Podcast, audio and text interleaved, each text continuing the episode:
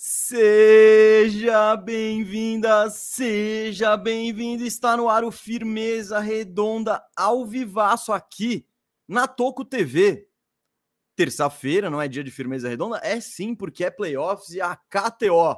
KTO tá fazendo isso por você, porque agora nos playoffs tem muita coisa para falar, então tem Firmeza Redonda duas vezes por semana ao vivaço terça-feira e quinta-feira, às duas da tarde, sempre. Então, eu estarei aqui com você, eu, Gustavo Mesa, e quem tá comigo nessa durante todos os playoffs e começou. É o primeiro firmeza redonda dos playoffs 2023, a melhor época do ano está acontecendo, é ou não é? Rafael Cardone, o Firu. E aí, Firu, beleza? Fala, galera, beleza? E aí, Gustavinho? Irado, mano. Que irado. Três dias só. Foram só três dias de playoffs. Parece que teve um mês de playoffs de tanta coisa que aconteceu. Ah, é que o primeiro fim de semana a galera fica. Você tá tão na fissa é muito que aí, irado. pô, você quer ter essa overdose de basquete. E aí a NBA te dá isso, né? Com oito jogos no fim de semana. Que beleza. É muito irado, cara. Puta merda, como é bom, como é bom. Tô muito feliz. Tá mesmo? Não E- parece. Você- poderia parecer mais feliz agora. Não, mano, esses três dias de playoffs foram intensos, foi muito da hora. Eu, tô, eu não tô feliz com o chat aqui, que eu não tô conseguindo colocar na tela. Mas eu Seu mic- derrubaram. Essa galera, esse, esse tweet aqui me derrubou, sei lá porque não tá aparecendo o chat da galera. E eu quero já colocar as mensagens do pessoal na tela. Enquanto você, enquanto você trabalha nisso aí, eu vou dar, eu vou dar os recados, né? Porque esse programa tá no Spotify também, então tem galera ouvindo só em áudio. Então, Boa. enquanto o Firo isso, a gente, enquanto o Firo resolve, a gente dá um áudio um pouco melhor, que são os recados. Superchat está rolando, a gente vai responder. Então, a gente vai tentar passar hoje por todas as séries, um pouquinho, pelo menos um pitaco. Óbvio que vamos nos aprofundar mais aí no Kings e Warriors, que é o assunto do dia. Tá na thumb, tá na boca do povo, porque essa série tá incrível, legal demais. Então a gente vai falar disso, mas vai falar de todas as outras séries. Se você tem uma dúvida aí sobre playoffs, dúvida existencial, qualquer coisa, e quiser mandar um superchat, manda que ele com certeza será lido. E o outro recado é que este programa é oferecido pela KTO. KTO, KTO que está fazendo ter dois podcasts durante a semana nos playoffs, terça e quinta. Então, é, agradecemos a KTO. E você também, você está curtindo isso aí, pô, vai se cadastrar na KTO, usa o cupom TOCO no primeiro cadastro, que você ajuda a gente demais e diz para KTO, é um sinal de tipo, KTO, da hora, estamos curtindo a iniciativa. Então hoje a gente também vai falar, quando a gente fala dos duelos, né, principalmente duelos que falarem hoje, vamos lançar as brabinhas simultâneas aí, né? É, eu, eu, tenho, eu tenho uma aposta que eu quero fazer, Firo, vamos fazer na hora ali, sobre os jogos de hoje, certo? É, Firu, resolveu o seu problema aí? Tá na tela, tá na tela os comentários. Já vou mandar aqui, ó, porque o superchat é a instância máxima desse programa. Então já vou pôr um superchatzinho na tela aqui. Jefferson, Jefferson, Talha Pietra, que tá sempre aqui conosco, mandou um superchat falando: só quero reconhecer que o mês estava certo em defender Sabonis no Warriors. O encaixe seria perfeito. E Firu ainda acredito no seu 4 a 3 Golden. Hashtag Uno com medo. Essa hashtag é boa. Dá pra perceber que o Jefferson é torcedor do Warriors. E, pô, Firu, eu nem precisei dar volta olímpica nem nada. O programa já começou com gente dando volta olímpica aqui por mim. E vamos falar muito de Sabonis. O que ele jogou ontem foi um absurdo. O que ele tomou de porrada ontem também. Ele tomou cotovelada no maxilar, pisão na barriga. É, foi uma atuação maravilhosa dele e, de fato, né? É, o encaixe seria muito bom. E, e, um, e eu vou falar, um dos problemas do Warriors nessa série, né? É não ter um cara que nem o Sabonis, que pode ter um. que pode ser mais agressivo e ele mesmo finalizar aí quando ele recebe a bola na cabeça do garrafão, né? Que é característica diferente do Looney e do Draymond Green. Eu acho que o Kings está sabendo é, utilizar isso. E a gente vai falar daqui a pouco, mas muito obrigado, Jefferson Talha Pietra. E, pô, é verdade, eu, eu, eu concordo e não estaria. Esse meu take do, do, Warriors aí tá envelhecendo que nem vinho, Firo. Coisa, ó. Eu ainda acho que o Miles Turner seria melhor lá, mas tudo não, bem. de jeito nenhum. Tudo bem, tudo, tudo bem, Tudo bem. Tudo bem. Mas ele está dando problemas para o Golden, Golden State Warriors do Jefferson.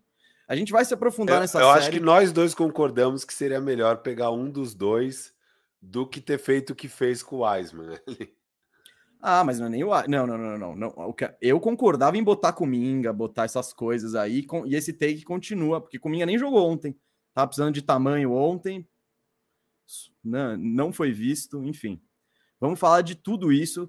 É, eu acho que esse meu take de que o Warriors deveria ter sido mais agressivo no, no ano passado é, e não ter tentado. É, as duas timelines. As duas. É, tentado o presente e o futuro juntos, né? Porque do, quando, quando a gente falou isso no ano passado, Firo, você bem disse, o Wiseman. O Wiseman tinha mais valor do que esse ano, né? O Muri. Esse ano também. eles queimaram o Wiseman no, no Gary Payton. Queimaram isso. o Wiseman no Gary Não, Payton. Que tipo, né? Que era um cara que eles podiam dois. ter. Foi, um, foi uma má administração de recursos cabulosa, digna de Mark Cuban ali. Ah, tá. é... Achei que você ia falar digna de Pelinka e eu ia te criticar. Também. De forma Também. furiosa. Também. Não, uh, Firu, não tem mais superchat. Mande superchat que ele vai, será, ele será respondido. A gente vai se aprofundar mais nessa série daqui a pouco, né? Mas enquanto a galera tá chegando, vamos falar da série mais caída, né? que tá, abriu 2 a 0 ontem. Eu e Firu fomos de varrida dos Sixers em cima do Nets, certo? Certo. E tá se desenhando, né? O Sixers abriu 2 a 0 ontem. E, enfim, Firu, você quer falar alguma coisa dessa série? Tem algo que tá te chamando a atenção? Eu acho que o que mais chamou a atenção é que ontem a gente teve um Classic Harden, né? Um Classic jogo do Harden jogando aquele 2-12 dele, né? Enquanto o Westbrook tem o clássico 3-19, o Harden tem o clássico 2-12. E. Ah, eu sinceramente não estou muito preocupado, sabe? O preocupante é que ah, um jogo realmente importante não pode acontecer isso, e o preocupante é que a gente já viu um jogo importante acontecer isso. Mas ter acontecido no jogo de ontem, eu não diria nos mais, é muito quando ah, mas vê que a vaca muitos... foi pro brejo, só hum. que é meio tipo jogar a toalha quando na real não precisa, você tem que tentar até o fim. É um jogo 6 ou 7 eu não lembro que ano que foi, que é o episódio mais clássico dele no Houston. Contra é. quem que é aquela série que eles viram? Acho que é contra o Clippers. É contra o Clippers, é um jogo 7. O Rockets está perdendo de tipo 20 no, no último quarto. Isso é, sei lá, 2015, banco, né? 2016. O Harden tá no banco já com a toalha na cabeça. E aí o Corey Brewer e o Josh Smith começam a enlouquecer. E o, e o Houston vira não por causa do Harden, né? Então essa é uma classificação que... E foi o fracasso mais retumbante do Clippers. Também, do né? Clippers. Né? Foi, tipo, então foi... Deixou é. marca em todo mundo essa série. Todo aí. mundo. Então, assim, o preocupante é, hum, caraca, a gente vai ter esse Harden de novo, sabe? Mas ontem tudo bem, assim, eu acho que ao mesmo tempo o Harden é muito um cara que, mano, quando ele tá desinteressado, é uma minhaca desgraçada e tem um pouco de motivo, não muito, tá? Porque é playoff, você deveria fazer seu papel e depois que já fez, senta no banco. Mas vai lá, você tá em quadra, joga, mano. E ele estava em quadra naquela enhaca, jogando mal para diabo. E, bom, uma grande atuação do Terry Max, uma marcação meio doida do Nets ali de triplicar no Embiid, o Embiid conseguindo ver essas dobras e achar os passes. É, demorou para os companheiros começarem a pontuar, e a hora que eles começaram a pontuar, o Sixers ganhou o jogo tranquilo. É uma série com uma disparidade absurda, né, Mesa? Não, não sim, sim. Eu vou, eu vou admitir, eu troquei Troquei esse jogo por um episódio de Succession. Não nego. Tipo, porque. Tá na onda? Ah, faz tempo já, bicho. É muito boa essa série. É. E... Ah, você vem falando mesmo. é, tempo. não, eu tava, tava na expectativa. Aí o terceiro episódio que eu tava defasado, então eu acho que eu fiz um bom negócio ainda. O que aconteceu? Um que tá. A internet quebrou aí com esse episódio. Ah, é? É. Ah, eu tipo, posso falar pra Deus, galera? Não acredito o que aconteceu em Succession. Não, o, o, Logan Roy, que é o pai, é o patriarca da família, que é um grande conglomerado de Hoje comunicação, eles são bilionários, etc. Morreu. Mas, tipo, o que, eu, o que foi esquisito é que, tipo, foi no terceiro episódio da quarta. Foi meio do nada, assim. Uhum. Então, acho que é isso que deu uma chocada na galera. E não vi o quarto episódio. Ó, oh, eu dei um spoiler. Mas você também. Eu, eu, vi atrasado. Esse episódio tá aí há uns 10 dias, é, né? Não, então. já dormiu, já dormiu. É, não, eu é. já li, eu que não acompanho o Succession, eu já li que esse tal ator vai receber salário por todos os episódios, mesmo já tendo morrido. Então provavelmente vai ter uns flashbacks com ele, vai ter umas lembranças, vai, vai ter uma cena. Ah, não, às vezes os caras meteram um Mosgov nele, fizeram, eh, estenderam o, o, o pagamento. É. Como é que chama isso na NBA stretch, lá? Stretch. Stretch, stretch provision. Eles fizeram stretch é, provision é. com o protagonista. Desculpa, galera, que eu mandei um spoiler aí. O Stretching Wave, né? Waving Stretch. É isso, Ixi, tem vários. O, é. tem, o, o, Lakers deu alguns contratos desse aí. O do Luol Deng. Sim, o do cara que se livrou faz pouco tempo, mas. É, Orlando tá o Lebron, tá o Lebron foi campeão ainda com o Lakers pagando esses caras. Ah, sim. Não, o Orlando pagou Mosgov, acho que até esse ano passado, assim, o negócio. É. é. Contrato do do Lakers Bom, aí, mas. Mas é isso, enfim. né, Gustavo Mesmo? É não, o que eu queria te perguntar, Firu. É, não, não, não, não, é que eu tenho, eu tenho uma. Eu tenho uma pergunta que. Vai. É o que eu falei, você falar o Harden mal, tipo, Dani, se o Sixers vai passar de qualquer jeito nessa série, o Harden querendo jogar, não querendo jogar, claro. é uma superioridade muito grande. Eu tenho uma dúvida de. Como, Firu, de. É uma dúvida existencial, assim, porque, pô, o Embiid, ele é dominante desse jeito, tal, e ele é um cara que você solta a bola nele. E você falou da estratégia de marcação do Nets que foi, mano, vou tirar a bola da mão dele e depois e abrir o resto do time. Tem duas maneiras, né, de você marcar o Embiid, acho, né? Assim, ou você fala, meu, vou tentar marcar ele mano a mano.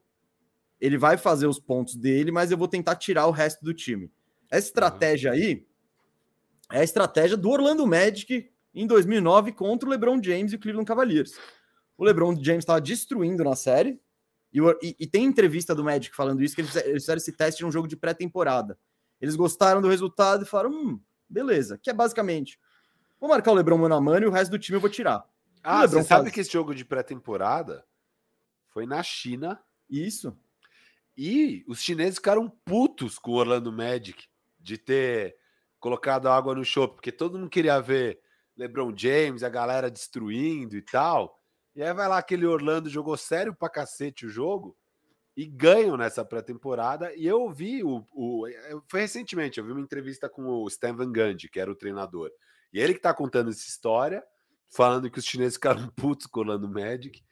E que realmente foi nesse jogo que eles descobriram umas coisinhas e, e essa estratégia e que usaram na pós-temporada mesmo. Isso. E vamos lá, não, o Sixers, as peças complementares do Sixers hoje, mas são muito melhores que daquele daquele Cavs. O segundo melhor jogador, a segunda maior arma daquele Cavs era o Mo Williams, era o Will Gauss. Claro, claro. Varejão, tipo, não, né, não estamos falando de Harden, de Maxey. O que eu quero saber é, Firu, qual que você acha que é a melhor estratégia para você marcar o Embiid? Porque uma das críticas que, a, que eu vi durante do Sixers durante a temporada é que até tava falando com o Cauê, o Cauê, o Cauê comentou isso com a gente. Fala, ah, vocês falaram no podcast que é aquela parada, do, a gente tá falando sobre Tobias. Às vezes tem jogo que o Tobias não toca na bola, dois quartos seguidos, e aí a bola do jogo cai na mão dele. Fala, vai, Tobias, acerta essa bola de três agora. O que eu queria saber de você é como que você acha que é melhor marcar o Embiid? Você tentaria tirar a bola da mão dele e fazer o resto dos Sixers ganhar de você? Ou você faria a estratégia Orlandão ali, que é Embiid vai fazer 35, 40, 40 e tantos, mas o Harden não vai estar. Tá, a gente não vai dar ritmo para o Harden, não vai dar ritmo para o Tobias, não vai dar ritmo para o Maxi. Cara, eu acho que o Sixers, e, e esse é um, um, grande problema do Sixers, é porque eu não. Apesar de eu, em tese, gostar do time, é um pouco difícil apostar neles. É, Primeiro que eu acho que para a função do Tobias seria melhor um cara que fosse um grande spot up shooter, que não é o caso dele. Eu acho que ele não, é um cara. Estamos falando de hoje. Eu é. sei, eu sei, não. Mas, não. mas também o principal é que isso é muito um pênalti, né, para os playoffs. É eles têm uma debilidade ofensiva, que é a, o outro cara, o quarto cara, o quarto elemento, o quinto, né, no caso. Você falou de Harden, Tobias, Max e Embiid. Tem um quinto elemento que vai ser uma debilidade ofensiva quase que necessariamente, a não ser que você jogue, sei lá, o Shake Milton ele esteja numa noite boa, mas assim, é o PJ Tucker, é o, o Jalen McDaniels, é uns caras que, sei lá, você pode marcar os Sixers, deixando aquele cara livre no corner, e com isso permite que de forma bem pontual você mande algumas dobras para o Embiid no fim do relógio, é, quando você consegue vir por trás dele, vai depender do cenário, não é sempre.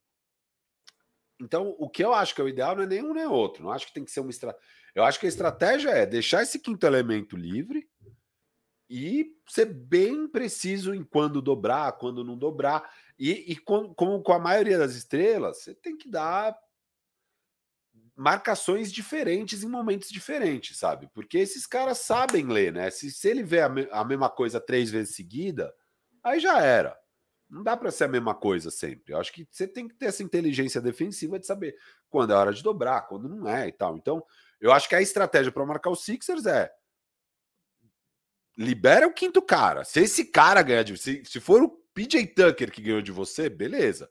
Agora, se você vai triplicar no Embiid, cara, o Embiid não é tão bom com dobras e tal, mas foi tão kamikaze a estratégia do Nets que, mano, é Max e é Harden e é Tobias. Tipo, uma hora esses caras vão meter bola, não é justamente o Iglauskas, o sei lá quem, né? Os caras, Mo Williams, os caras que você falou aí do Cavs. Que, puta, ali você tenta suas chances com todo aquele resto. Não, o Sixers é um bom time. É, o Max é um cara que você for deixar ele livre, ele vai meter 30 pontos igual ele meteu ontem, sabe? Então, eu acho que não dá para ser uma várzea e for, focar só no coisa, mas eu acho que dá para o cara que tiver marcando esse quinto homem ficar mais na ajuda, ajudar nessas dobras, sabe? Eu acho que é meio por aí o, o lance. É, então, então eu, eu tava, eu, eu ouvi, acho que o pessoal discutindo isso nos podcasts e eu, e eu fiquei pensando. Eu acho que o que eu faria, talvez, é no começo do jogo tentar marcar o Embiid mano a mano. E óbvio, isso é muito difícil, né? Pô, para ele, para o seu pivô ficar carregado de faltas, é, é, um dois. E eu concordo também que não pode ser sempre a mesma coisa. Você precisa de vez em quando mandar uma dobrinha, mas o que eu faria primordialmente é tentar marcar ele. Eu acho que se eu fosse o técnico ali, tentar marcar ele mano a mano, ou com o mínimo de dobras possível, não, não a dobra descarada que a gente inclusive vai falar depois do, do jogo do Warriors, tal, que foi uma das estratégias do, do Mike Brown para parar o ataque do Warriors, foi dobrar. É, claro, no Curry, não no Embiid, são coisas, são dobras diferentes, etc e tal. Mas eu acho que eu tentaria isso na maior parte do jogo. E quando chegasse no quarto quarto, dobra maluca. Porque eu quero que os eu quero que os caras cheguem frios lá. Que o Tobias esteja 2 de 6, sabe? E o Embiid com volume monstro. É. Eu acho que talvez isso funcione. O Harden sem, sem entrar no flow do jogo, tá ligado?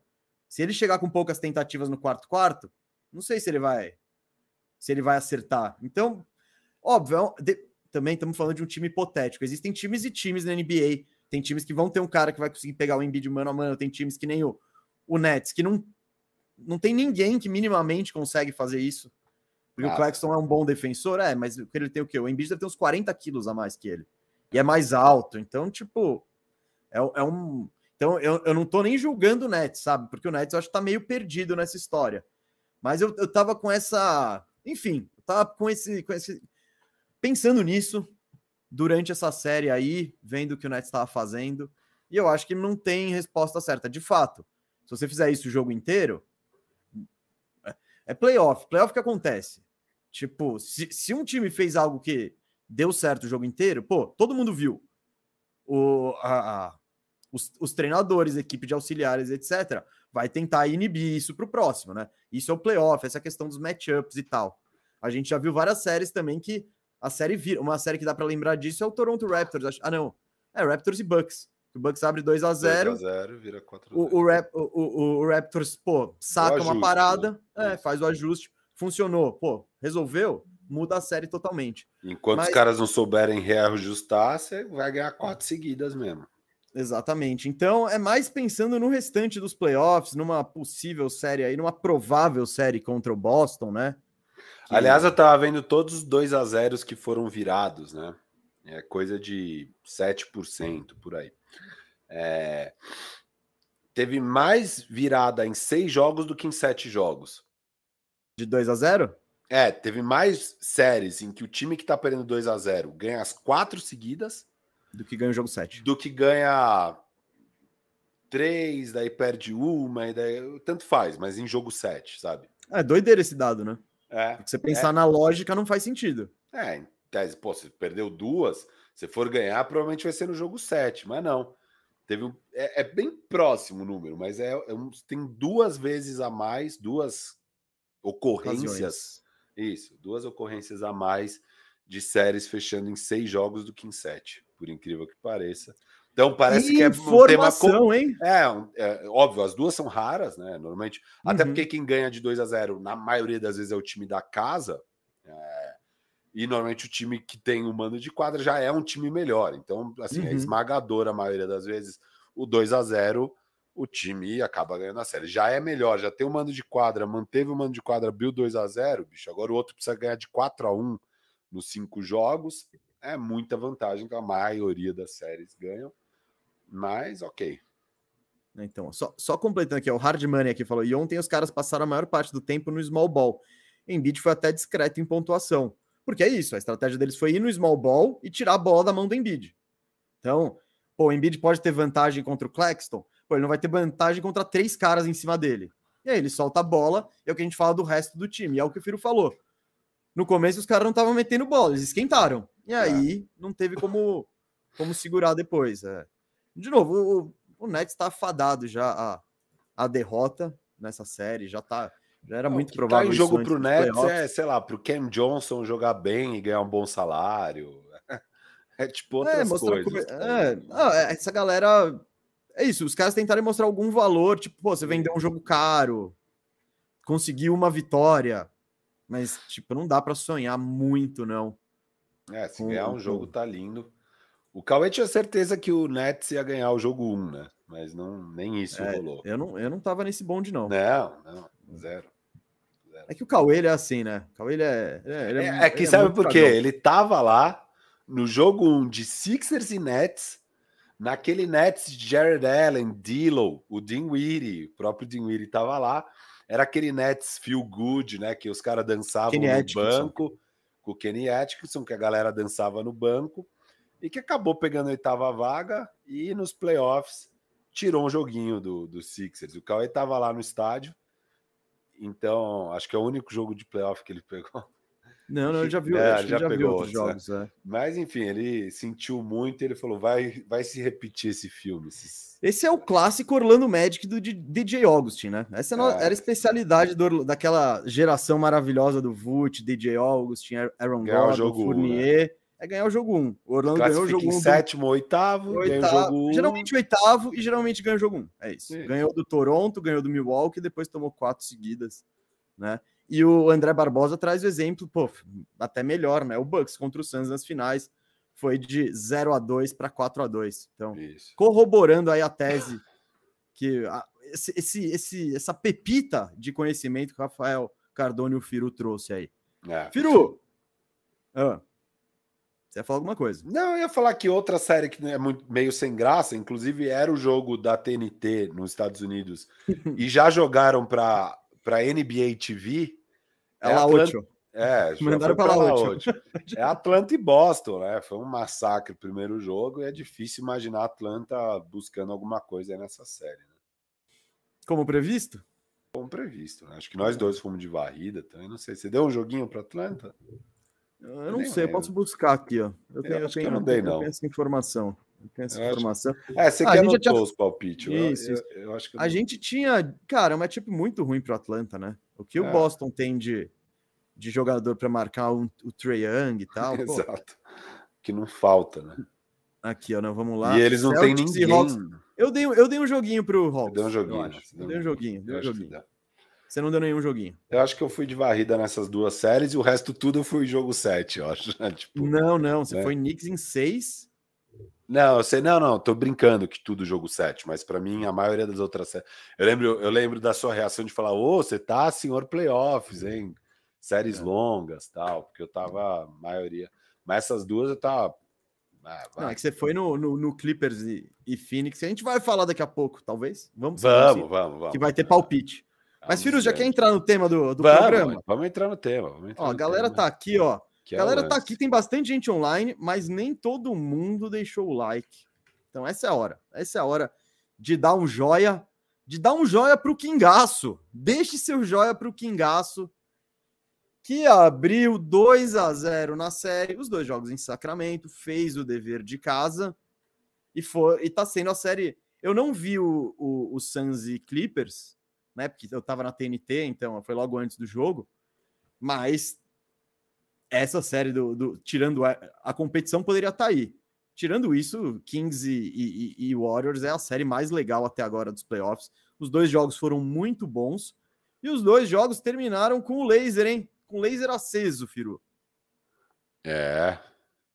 Laser aceso lá. Light the beam, que coisa, hein? Eu, eu não sei se você concorda com a minha visão mesmo, mas ontem na hum. minha live, daí eu até soltei um cortezinho para testar o formato cortes da live, um formato Reels, que para mim, a minha visão do que está rolando, eu estaria muito mais preocupado com o Kings se o Warriors vence o jogo 2 e fica 1 um a 1 um, do uhum. que eu estou e ontem ainda era hipotético estaria se o Kings ganha e faz um 2 a 0 com o Warriors. Então, eu ficaria mais preocupado com o Kings se ele perde do que com o Warriors se ele perde.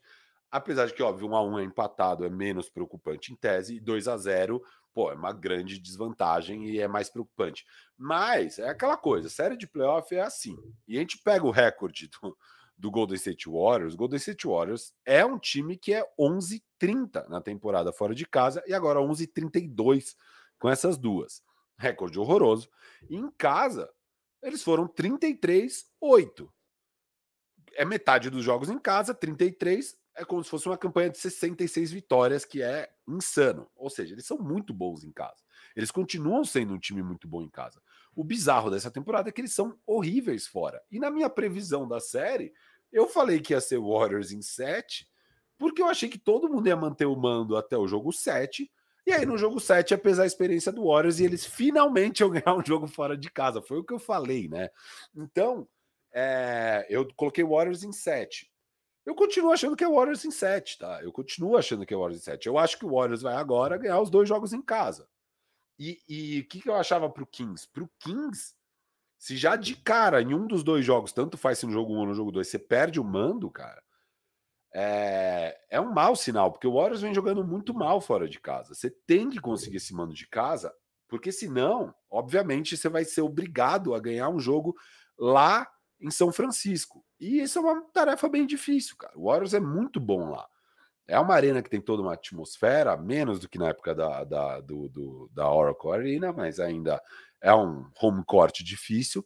E isso mostra nos números deles da temporada. E eu ia achar a tarefa do, do Kings muito difícil de recuperar esse mando. Você ia ter muita pressão para ganhar um dos dois jogos, porque se o Warriors abre 3 a 1 meu amigo, aí você tá ferrado. Então, agora para o Kings, pô, da hora. Você vai jogar duas em Golden State. Se perder as duas, também não, é, não, é, vai ser para se desesperar. 2 a 2 o Warriors é horrível fora de casa, você tem que ganhar o jogo 5. Você não vai ter pressão nenhuma no jogo 3, você não vai ter pressão nenhuma no jogo 4. Kings agora joga com house money lindo, lindo, lindo. É, não, óbvio, não dava para literalmente não tinha como ser melhor que isso, 2 a 0 é, e, e, eu acho que a série está num lugar muito interessante. Eu, eu acho que se tivesse um a um, eu já estaria aqui hoje falando, ah, não vai dar para o Kings, vai ser Warriors mesmo. Dando 2 a 0 para mim está bem aberta. Eu ainda acho que tem que respeitar muito esse Warriors. Eles estão jogando muito mal fora de casa. É, para mim, eles jogaram mal os dois jogos. Ontem foi eu discordo de você, que você falou que foi uma partida muito boa. Para mim, foi um dos piores jogos de playoffs que eu vi nos últimos tempos. Eu achei horrível. O jogo 1 foi da hora, foi legal, foi bem divertido, foi bom. A reta final foi alucinante. É, o jogo de ontem foi uma pelada, foi uma pelada assim, nível o Lakers e Wolves, que também foi horrível. E só que no Lakers e Wolves todo mundo reconheceu que foi horrível, né? Eu tô estranhando muito que tem muita gente falando que ontem o jogo foi bom, quando na verdade foi Cara, um é não, muito não. mal praticado. Assim. Não, é, mas é, são coisas diferentes. Não é porque o jogo. Quantos 1 a 0 horrível ah, tá. que não foram bons jogos? Que você falou, puta, isso foi da hora. É, não, não. Foi. Então, eu acho que é um jogo bom do ponto de vista. Ah, do tá, ponto tá. de vista tático, do ponto de vista de emoção. Porra, demais. Teve entretenimento, foi, sem dúvida. Pô, teve bolas importantes, teve Teve, mano, no quarto quarto você teve, teve troca de soco, você teve não, o Daryl Fox e o Curry trocando não, não. cesta. A NBA incorporou o espírito WCW ali. É, a gente teve um momento Hulk Hogan contra o, o puta, esqueci qualquer outro lutador de luta livre, mas virou exatamente isso, assim, foi surreal. É, então, óbvio, teve muito entretenimento além da conta até, mas foi um jogo muito mal jogado pelas duas equipes, assim. É, então, só isso eu discordo um pouco. Eu acho que o Warriors tem tudo para agora ir em casa e ganhar os dois jogos, e aí temos uma série irada. E então, óbvio é... que eu vou torcer muito para o Kings ganhar um desses jogos, porque é uma história muito legal, vai ser muito legal ver o Kings se superando e tal e tal. Então, é só isso. Eu queria muito saber sua opinião. Se você está mais preocupado com o Warriors agora do que se você estaria se tivesse um a um com o Kings. Não, então, pr primeira coisa que eu quero dizer é: eu, eu pouquíssimas vezes na minha vida eu me vi torcendo nos playoffs contra Stephen Curry.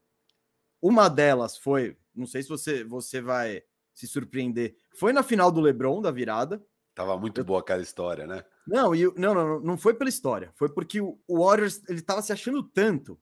É. Eles estavam tão marrentos e tão convictos que eu falei, mano, esses caras precisam tomar um, um presta atenção. E naquela vez eu torci. É, é louco, né? Kevin... Como a gente pega desgosto por quando os caras estão marrento além da conta, né? Um pouco é. de marra é legal. Isso, Tem algum não... ponto que quando passa, puta, geral é, vira a marra é né? diferente né? da arrogância ali. Tipo, é. é. De, que foi o Devin sabe? Booker, né? A gente adorava o Suns até eles passarem do ponto. É, eles passaram do ponto. Eles passaram. passaram do então, ponto. foi naquela vez, os anos Duran, acho que nem fazia diferença a minha torcida ou não, né?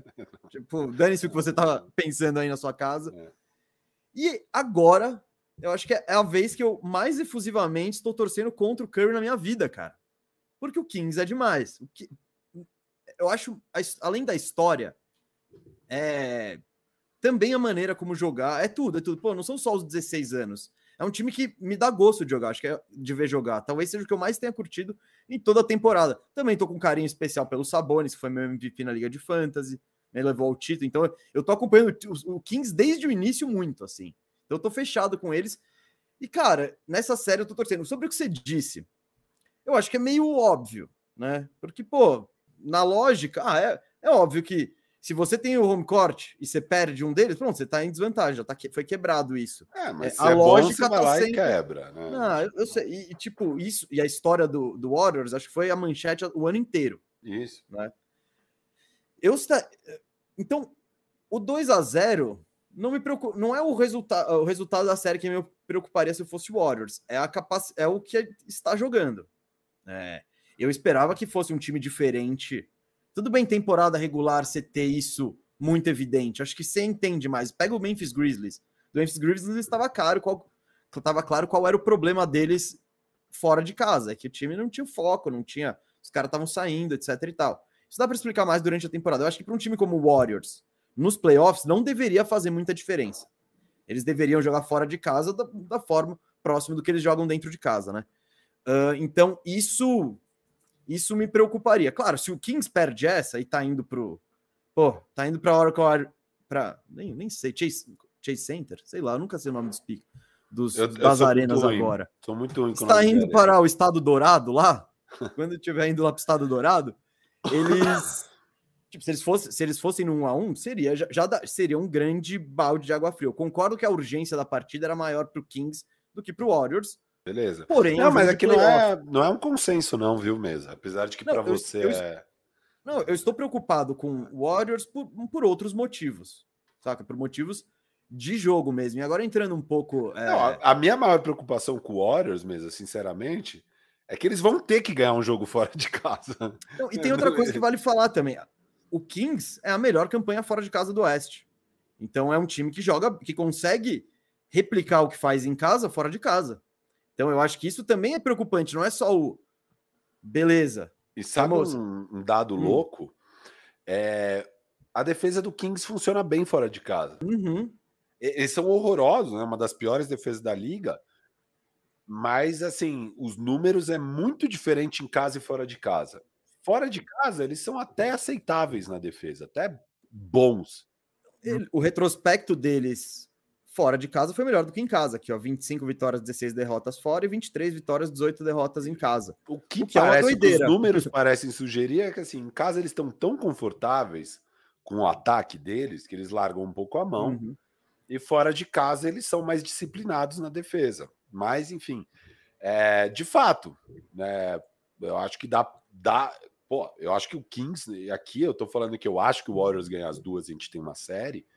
Até o lado torcedor de querer, porra, essa série merece, por todo esse cenário louco que tá tendo, ter sete jogos. Então, o melhor jeito de ter sete jogos é se o Warriors ganhar as duas em casa. Mas, e eu acho que o Warriors, por, pelo retrospecto deles em casa, 33 vitórias em casa, eu acho que é, tem total, totais condições de ganhar as duas. Mas não quer dizer que o Kings não pode ganhar uma fora, não. Eu acho que o Kings é, é, tem boas chances de ganhar um dos dois, até porque joga muito sem pressão. Isso que é irado, né? Isso é muito então, importante para o Kings. Que, o que me preocupa, o Warriors, então, tipo, tudo isso, ele, ele, eles vão se agarrar a isso. Em casa a gente é sinistro. Eles estão, eu tenho certeza que tá todo mundo confiante lá, que acha que vai ganhar e etc e tal, porque viu isso a temporada regular inteira, é um time ultra experiente e tal mas tem algumas coisas que me preocupam pro, pro, em relação ao Warriors. Primeiro, cara, ontem o Kings ganhou, mas não teve um, um aproveitamento monstro assim. O Kings chutou 24% de não, 3. Foi horroroso. Então, é, o, o Barnes 0 de 4. Falei lá no meu X Factor, hein? Tipo, esse jogo começou, o Barnes arremessou três bolas de três no primeiro quarto. E errou as três. O que eu gostei sobre ele é que ele depois ele falou: beleza, acabou a palhaçada. E foi lá dentro, meteu duas cravadas na cara do, do Clay Thompson, fez uma outra jogadinha no último quarto que ele jogou na tabela depois de um do contato, enfim. Parece ter um é. pouco de vingança pessoal aí, tem, dos tem, dois tem. lados, né? Acho que os caras do Warriors querem mostrar pro, pro Harrison Barnes que ele é grande bosta e, tipo, teve uma falta do Draymond Green nele ali que parece, sabe, ter coisas por trás, que não é só uma falta normal de jogo. E a raiva do Harrison Barnes em cada cravada, em cada bola que ele sai correndo e tal. Não, do dele, tipo, mano, não era minha não culpa. Cravaria seus... antes, né? Não Aquele, foi tipo, minha culpa, seus merda. Pau!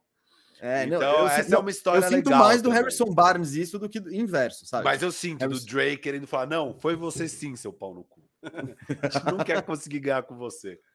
Então, eu, ó, eu acho isso, eu acho, eu acho isso preocupante que ontem o Warriors ganhou, o, o Kings ganhou, cara, com, com baixo aproveitamento, sem meter bola de três.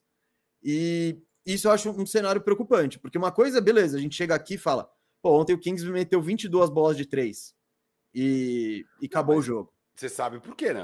Só no primeiro quarto. Bom, tudo bem que o Kings também, mas foram nove turnovers para cada time no primeiro quarto. Sim, sim. então, e é então por isso que eu falo que foi um jogo muito mal jogado. Eu Assisti de novo os 18 turnovers do primeiro quarto. Sete foram forçados, mesa. 11 foram tipo lapsos mentais dos caras. 11. É, os arremessos, o Kings, cara, tava mó vibe, pressão tal, porque começou o Warriors mais com turnovers. Cara, o Kings, a primeira cesta é uma bola que o Sabonis pega e vai tentar fazer um handoff, tal, não tem nada, ele bate para dentro e faz uma bandeja. Sexta, beleza. Depois disso, cara, o Kings mesa é uma coisa de louco. Eles deram meia quadra, ataque de meia quadra, nove arremessos de três. Todos os ataques de meia quadra dele foram arremessos de três. Todos errados eles só pontuaram em running dunk de turnover. Foram três cestas running dunk de turnover, e aí voltava a arremessar, voltava a arremessar. Até que eram arremessos bons, teve uns três in and out. Então. É, teve e, coisa assim que foi um pouco de azar. Mas é, a NBA é assim. O jogo de basquete é assim. Cara, a bola não tá caindo, bicho. Você precisa fazer outra coisa. E me assusta o Kings tomar nove, dez arremessos seguidos. Toda jogada de meia quadra era arremesso. Bicho, o arremesso não tá caindo. Amigão, você tem os Sabones. Entra lá dentro. Você tem que dominar esse matchup com o Lunen. Sabe? Vambora. É, mas, foi, é... mas foi o que aconteceu. Foi o que aconteceu. Não. Eu, não, é... sim, você tá. Na, no, na grande maioria do jogo foi o que aconteceu. Cara, eu acho que você tá partida, pegando. Nem na partida, não, nem esses no foram quarto. Nem na partida, nem no primeiro quarto. Não, não, no primeiro quarto, esse início é, era para ser um início fulminante do 15. Isso. E que o Warriors ele... abriu a vantagem. Isso, isso. Então, eu acho esses pontos positivos para o Kings, porque em vários desses, nesse mesmo ataque, na mesma situação, eles acertam mais bolas de três do que eles erraram. Então, tipo, ah. aqui, aquilo lá é o pior possível. Sim, e ainda assim. Não, não, não, não, não, não, exato. Mas, tipo, é para eles estarem 3 de 9, não é, é, não é difícil. E aí era um jogo aí aberto. Já seria sabe? ruim. Então, é, não, não. 33, que é um pouquinho abaixo da média da NBA. Então, não. Uh, eu acho isso positivo, pro, eu, por isso que eu acho isso positivo para o Kings e preocupante para o Warriors. Porque em vários momentos. É, se, se, o Kings vem aqui, é o que eu tava falando, e mete 40% das bolas de 3 e você perde, você fala, tá, isso aconteceu. Mas chutando 24, você perder com o Kings chutando 24% de 3, isso é preocupante. É, outra coisa que me preocupou, defesa, a defesa do Kings no Warriors e principalmente no Curry foi excelente nesse segundo jogo. Excelente. Davion Mitchell fez uma ótima partida e ele tá aí para isso. Inclusive nos arremessos, tipo, na defesa ele foi excelente. No ataque, cada arremesso dele era uma. É, ele sobreviveu, mas era uma aventura. Ah, ele, chutou ele 50%. Ele 5 e ele consegue aquela bola de 3 que decide Clutch. o jogo. Isso. Só, e, todo, e ele arremessou 10 bolas, todas sozinho. Totalmente sozinho. Então, sobreviveu, ótimo. Isso foi maravilhoso para o Kings. Mas a defesa no, no Curry não foi só o Davion Mitchell, foi um esquema coletivo. Eu gostei muito que era o quê? Eles faziam blitz nele. Chegava o Luna e o Draymond Green ia fazer o pick and roll pro Curry. Cara, quem tava no, no Draymond Green ou no Looney saía para cima do Curry. Era o Sabonis e todo mundo ia, fechava o Curry até voltar o marcador. Até o David Mitchell conseguisse recuperar. E se o Curry dobrado soltasse a bola, beleza, porque eles sabem que o Green nem o Looney eles querem finalizar. Então eles vão passar a bola de novo. Aí dá tempo para cada um pegar o seu de novo e retomar a defesa. Por isso que eu falei do. A... Eles não têm um Sabonis ali. Porque seria um jogo totalmente diferente se ao jogar essa primeira bola em qualquer um dos dois, o cara baixasse a cabeça e fosse com tudo para cima. Porque aí a defesa ia ter que fechar para cobrir espaço, ia sobrar o arremesso de três livre. Então, o Warriors, e talvez seja até o Mike Brown, sabendo né, exatamente quem ele está enfrentando, eu, uh, fez, o, o, Kings fez, fez esse trabalho defensivo que eu gostei muito e dificultou muito a vida do Curry no jogo. O Curry teve, vou pegar aqui os números certinhos. O Curry foi 3 é, de 13 do perímetro. Isso, 9 de 21 de quadra isso. e 28 pontos. A maioria desses pontos era quando era um contra-ataque. que ele batia contra... dentro. É, nem tipo, tanto contra-ataque, muitas não, vezes. Ele... Mas a defesa é mais bagunçada, sabe? É tipo, com a defesa postada ali, tava com muita dificuldade de criar. Então, eu isso me preocupa também. Em, pro, eu, claro, eu imagino que, que eu mais gostei do Kings é. na marcação do Kings. O que mais me impressionou e até faz sentido, porque o Kings usa desses recursos no ataque, é. Cara, porque eu sei que é difícil marcar o Warriors, até porque é um pouquinho é, antinatural né, a movimentação do Warriors. Normalmente, o que, que é um cara de basquete? O cara bateu para dentro e tocou para fora, meio que acabou a parte dele na jogada para 99% dos times, menos o Warriors. Então, você tá acostumado a marcar, você marcou o seu cara na infiltrada e ele tocou para fora, meio que, mano, o seu trabalho tá feito. Mas o Warriors não é assim. Então o Warriors tem o costume de, cara, o Steph drive, kick, né? Então ele infiltrou, tocou pro cara no perímetro, ele continua andando e ele ainda aproveita um cara que tá parado para fazer uma screen natural. Isso aí, isso aí é jogada ensaiada. Tipo, quando ele toca, lógico, o outro cara lógico. que tá fora já sabe que ele tem que fazer o um bloqueio. Isso, pro... isso. Já tem o bloqueio. E ele vai para um dos corners e recebe a bola. Normalmente para o próprio corner onde ele tocou a bola e ele recebe livre e tal, tal, beleza. Esse é o jogo clássico e é um pouco antinatural. O que as defesas normalmente fazem é marcar o, Curry e, e o Golden State Warriors igual marca todo mundo. O cara fez o passe, acabou a parte dele na jogada, parei. Aí quando você vai ver, Puta, não, ele continuou. Mano, você já sabe que ele vai continuar. Continue indo atrás dele. Você tem o atleticismo de um jogador de NBA, você consegue. Eu sei, é desgastante, é muito mais desgastante do que acabou ali sua parte da jogada. Beleza, mas você deveria conseguir. Para mim é muito mais uma questão de, cara, não confiar nos seus reflexos e ter ali fixado na sua cabeça de, cara, a jogada não acabou, a jogada não acabou, continue porque não é particularmente impossível você fazer. E beleza, veio o bloqueio, ter também a disciplina de já fazer essa troca, porque é ali que cria a separação. Tem várias coisas que dá para fazer. Eu não acho que o Warriors é um negócio imarcável. E o Kings está mostrando isso, porque justamente nessas jogadas de meia quadra que tem esse tipo de movimentação, o Kings também faz isso no ataque. E o Kings parece que, por ser um dos outros poucos times que tem usado bastante desses, desse sistema Warriors de jogar, né? Eu acho que cada vez mais a liga está utilizando como um todo vários conceitos do Warriors, mas o Kings é quem mais emprestou isso, até por ter o Mike Brown, blá blá blá, e ter jogadores com características parecidas. O Kings sabe, o Kings também faz isso no ataque, então parece que é um pouco mais natural para o Kings na defesa falar: puta, a jogada não acabou, puta, vai vir um corta aqui, vai vir um bloqueio, vamos trocar, blá. E eles estão muito bem, ele não, eles raras vezes eles estão dormindo nessa. Porque, na real, é dormir, cara. É de, você dormiu meio segundo, fudeu. Teve um corte, teve uma coisa. E o Kings está muito ativo nessas trocas, nessa continuação, nessa movimentação constante, nos bloqueios. E essas cestas fáceis que o Warriors costuma ter, eles não estão tendo nessa série. E acho que essa é uma grande lição para a galera. Eu não sei o quanto é aplicável, porque, novamente, parece ser muito antinatural para um jogador de NBA, sabe? Aquela coisa que deve dar um bloqueio mental mesmo. É, Não, e eu acho que é porque também o Kings, ele tem, mano, é um time jovem, tem jogadores leves, que eles tá todo mundo brifado nisso. Então você não vê, ninguém, ninguém tá se arrastando em quadra, meu, tá todo mundo correndo que nem doido. Eu acho que eles fazem um eles estão fazendo um trabalho legal de deixar os caras certos livres. Tipo, beleza, você não precisa correr que nem doido quando é o Gary Payton, você precisa correr quando é o, é o Curry. Isso. E de tipo de reconhecer no meio na jogada, tipo, por exemplo, você tá, você tá no. O, o Gary Payton tá fazendo um bloqueio pro Curry fora da jogada. O Curry tá passando. O cara do Gary Payton tá ligado que ele tem que ele vai, ele que vai ter que sair para cobrir o Curry. Então, até chegar o marcador dele de verdade. Então, eu acho que o Kings está funcionando, funcionou muito bem ontem nisso. Tipo, ontem foi uma da, enfim, uma das grandes marcações que eu vi o Warriors, o Warriors ter problema. E então o, esse é o outro fator que me preocupa. E, e o terceiro, né? Falei aqui de alguns, só para completar, é o fator Sabones. É o fator a imposição física do Sabones lá dentro. Porque ontem ele. O que ele tomou de porrada e, e o que ele minou o, o, Warriors de falta. O Green, o Draymond Green foi expulso, ele já estava com problema de falta, ele foi expulso porque ele pisou no Sabones, expulso com razão, era para ser expulso, vamos ver se vai ter suspensão. É, o Lune. falar desse lance. Vamos isso. tratar. Lune, problema de. Teve problema de faltas. Quem, aí você fala o resto do tamanho do, do Warriors, quem que é? É o Kuminga. Kuminga jogou ontem 4 minutos, um rebote, menos 10 no plus-minus.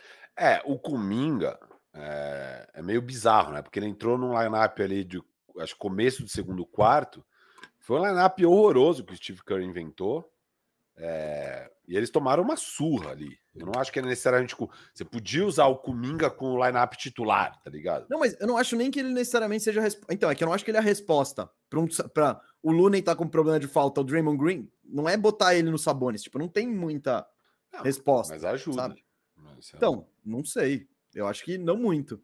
É... Então, essa questão. E do outro lado, um dos grandes problemas do Sabonis na temporada, e eu fui acompanhando isso no meu Fantasy, porque ele é muito. A produção dele é muito constante. E aí, você pega um jogo abaixo dele, putz, o que, que aconteceu? 90% das vezes é problema de falta. E o Warriors não tem esses caras para atacar o Sabonis, para dar trabalho para ele, porque não é a do Looney, não é a do a do Draymond Green e também não é do Curry e do Clay Thompson, não são não, não é o Jamoran que vai bater para dentro e, e buscar o contato. Então, tá numa é, essa situação tá muito favorável para o Sabonis. E ontem eu achei que ele teve uma partidaça, assim. É, fez, vamos lá. 24 pontos, 24 pontos. Rebotes. Isso, 9 rebotes, 4 deles ofensivos, 4 assistências. Tipo, não saltou muito aos olhos. É, é você olha, esse não é o. Eu não achei uma partidaça, eu achei ah, boa. Eu achei. Eu achei, eu achei assim, porque. Eu, eu achei que ainda mais que os caras carregados de falta, ele tinha que ter dominado muito mais lá dentro. Teve muitos minutos sem Luna e teve muitos minutos sem Draymond Green. É, só 12 arremessos, acho uma porcaria de, de produção nesse sentido. 12 lances livres. É, 12 lances livres também, mal no lance livre. 75% não é ruim. 66. 66? É, 8 ah, de 12. 8 de 12. Ah, tá, vi errado aqui. Boa. É, e, e, pouco rebote também, enfim. Eu não, eu não achei um grande jogo do Sabonis. Achei ok, foi bem. Não, também não achei que ele foi mal. É, realmente foi um jogo bem físico, ele tomou bastante porrada, tudo isso eu reconheço. É, eu acho que ninguém jogou particularmente bem, na verdade, tá? Ninguém, mesmo David Mitchell, que teve lá seu papel e tal, eu tava olhando os lances, teve muita bola que ele foi facilmente batido pelo Stephen Curry. É... é o Curry, né?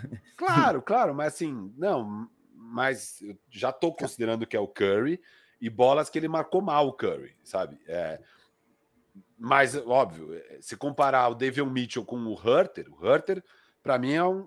E isso que para mim é assim: Warriors é realmente você joga muito mal fora de casa. Que você perder para esse Kings, onde o Keegan Murray, obviamente, não está apto para essa série. Tipo, não está apto a jogar playoffs nesse ano de novato dele e tal. Espero que. Quem sabe, a gente pode se surpreender. Não, não, não, é a série. Eu acho que não é. Eu não descarto ele para os playoffs, não. Tudo bem. A gente já viu muito cara. Tomara, tomara, porque Isso. eu gosto desse moleque e tal. Mas para essa série não dá muito pro Keegan Murray. O Hurter, para mim, eu nunca vi ele jogar bem nos playoffs e para mim ele tá mal nessa série também. Para mim, e, e, e, aí é uma coisa que, beleza, tem gente que joga mal uma série porque o matchup é ruim, porque, pô, sei lá, você tá jogando contra o Drew Holiday, ele é um monstro, acontece essas coisas. Para mim, o Hurter é um cara que tá sentindo, tá meio panicado, meio amedrontado mesmo. E eu achava ele amedrontado no Atlanta e eu tô achando ele amedrontado aqui nessa série. Ele é um cara que eu já vi jogar com confiança. Quando ele tem confiança, é, é outro jogador completamente. Para mim, ele tá sem confiança nenhuma e tal. Então, cara, você tem um. Você tem um. E você tem o Darren Fox, que beleza, o primeiro jogo caiu as bolas dele, e foi uma surpresa, e na coletiva do Warriors eles falaram. Já nesse jogo foi 2 de 10. Ele não é um grande arremessador. Ele faz muita pressão no aro tal. Ele é um ótimo jogador e tal. Mas, cara, é um time adversário com poucas armas.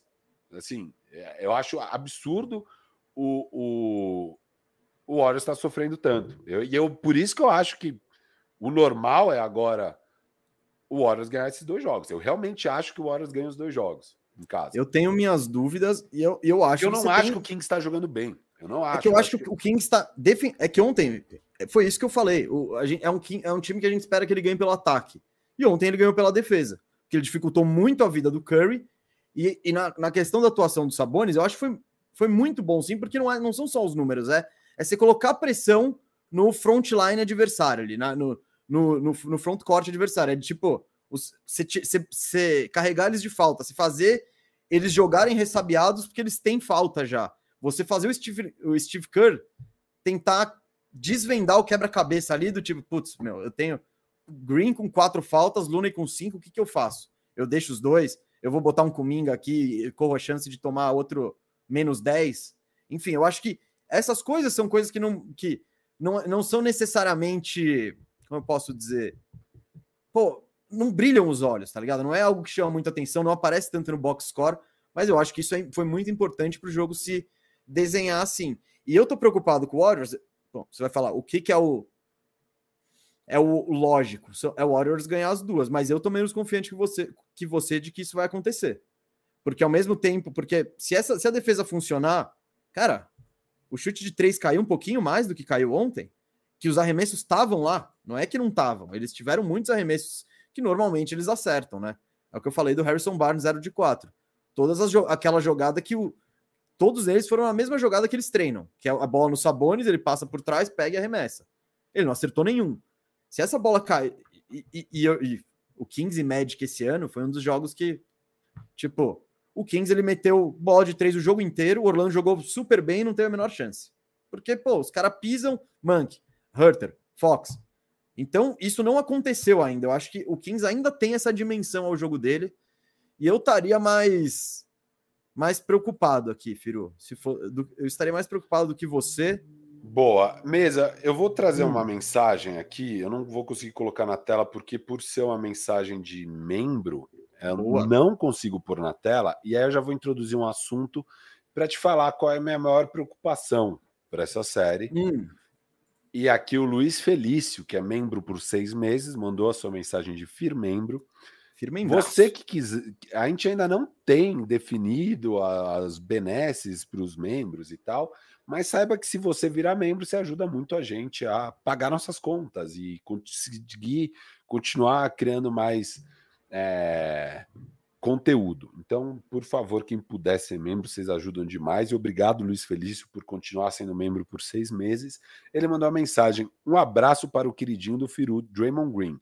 Suspenso para o próximo jogo ou não? E essa é a minha grande preocupação, porque se ele for suspenso, eu acho que há a possibilidade disso, de fato.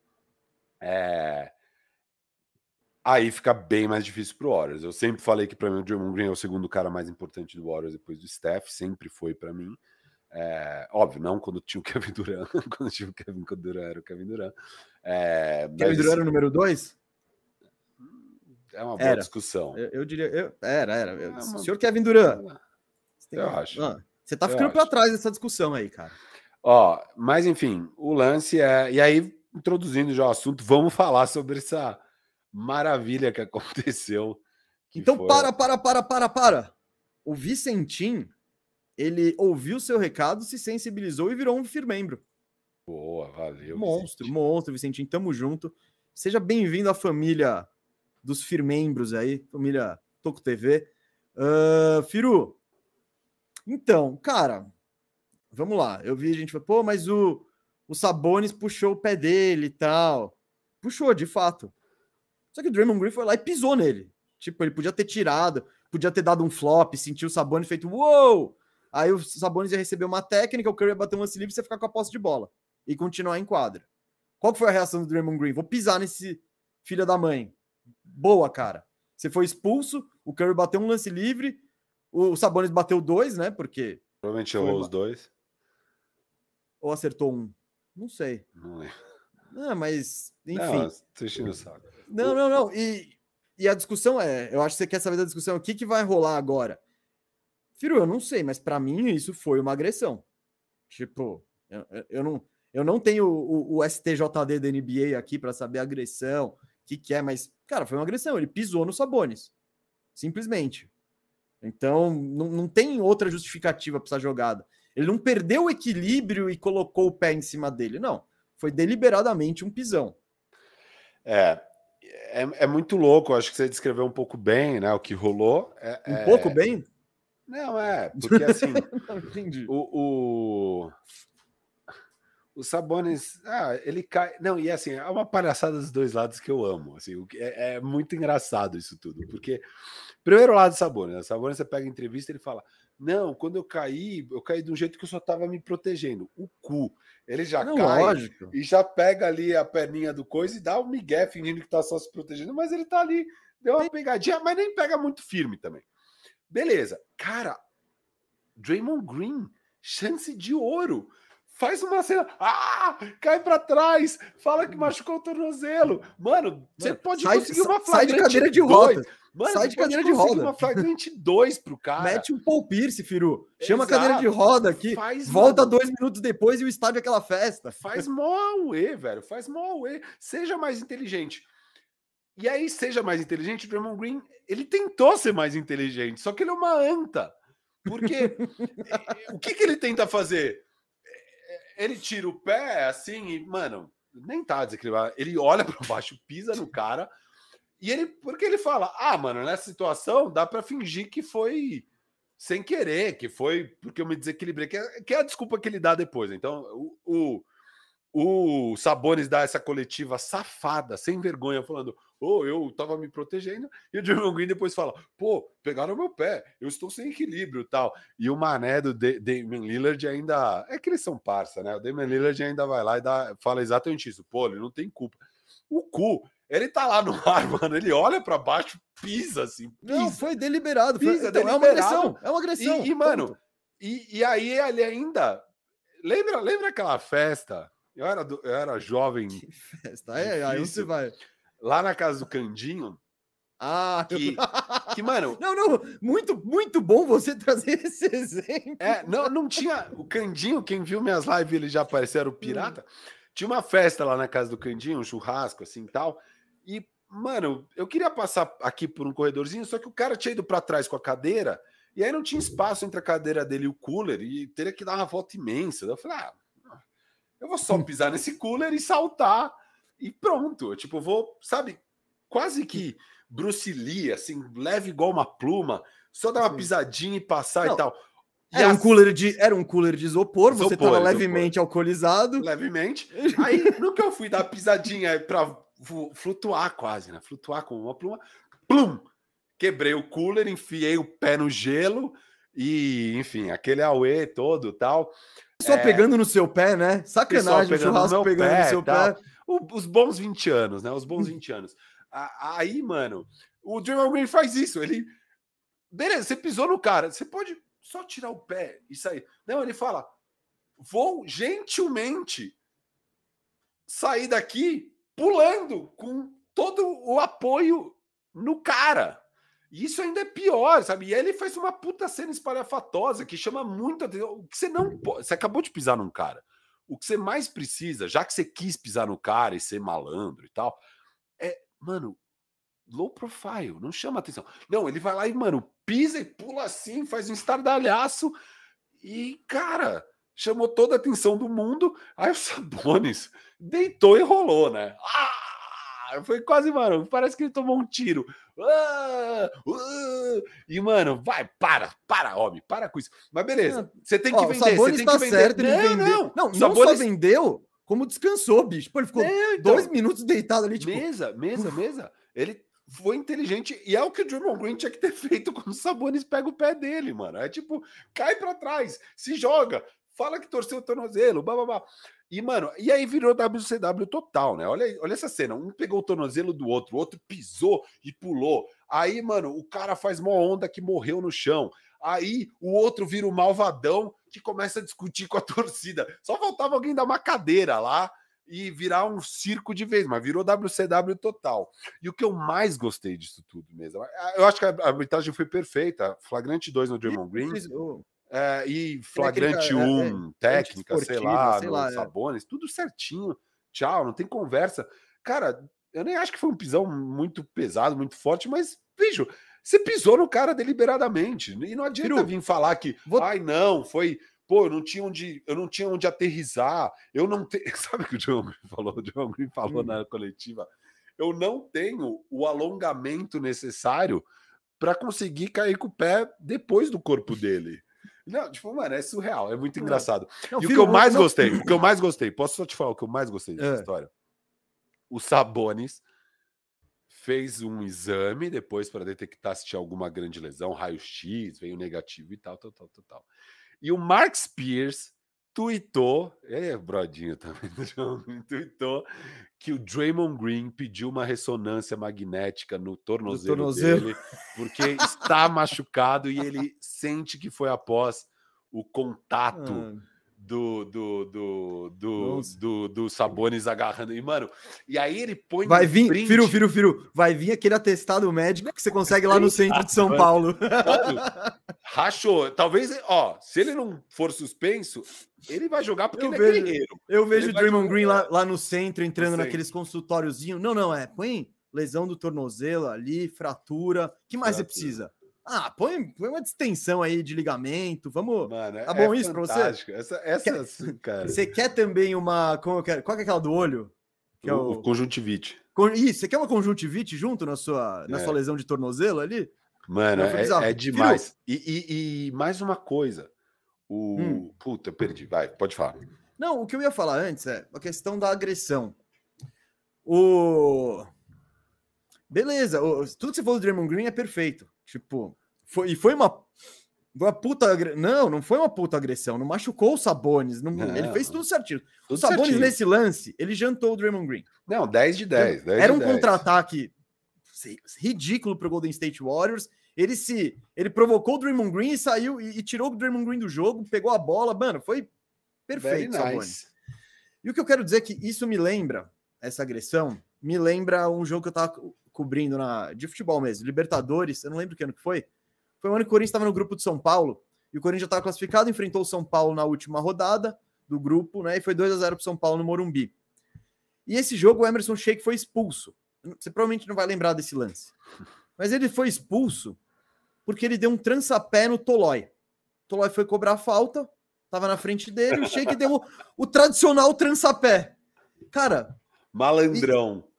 Isso, e aí a galera falando, ai, que absurdo, que não sei o que. Eu falei, não, isso é uma agressão. É a agressão mais estúpida, idiota que você pode uhum. ter, mas é uma agressão. Você não pode falar, não, beleza, dá um trançapé. Não, é, então é tipo, ai, não tem, eu acho que não tem tanto. Bom, tem é, graus de agressão claro, claro. e tal, mas você dá um soco na cara do maluco e fraturar é outra.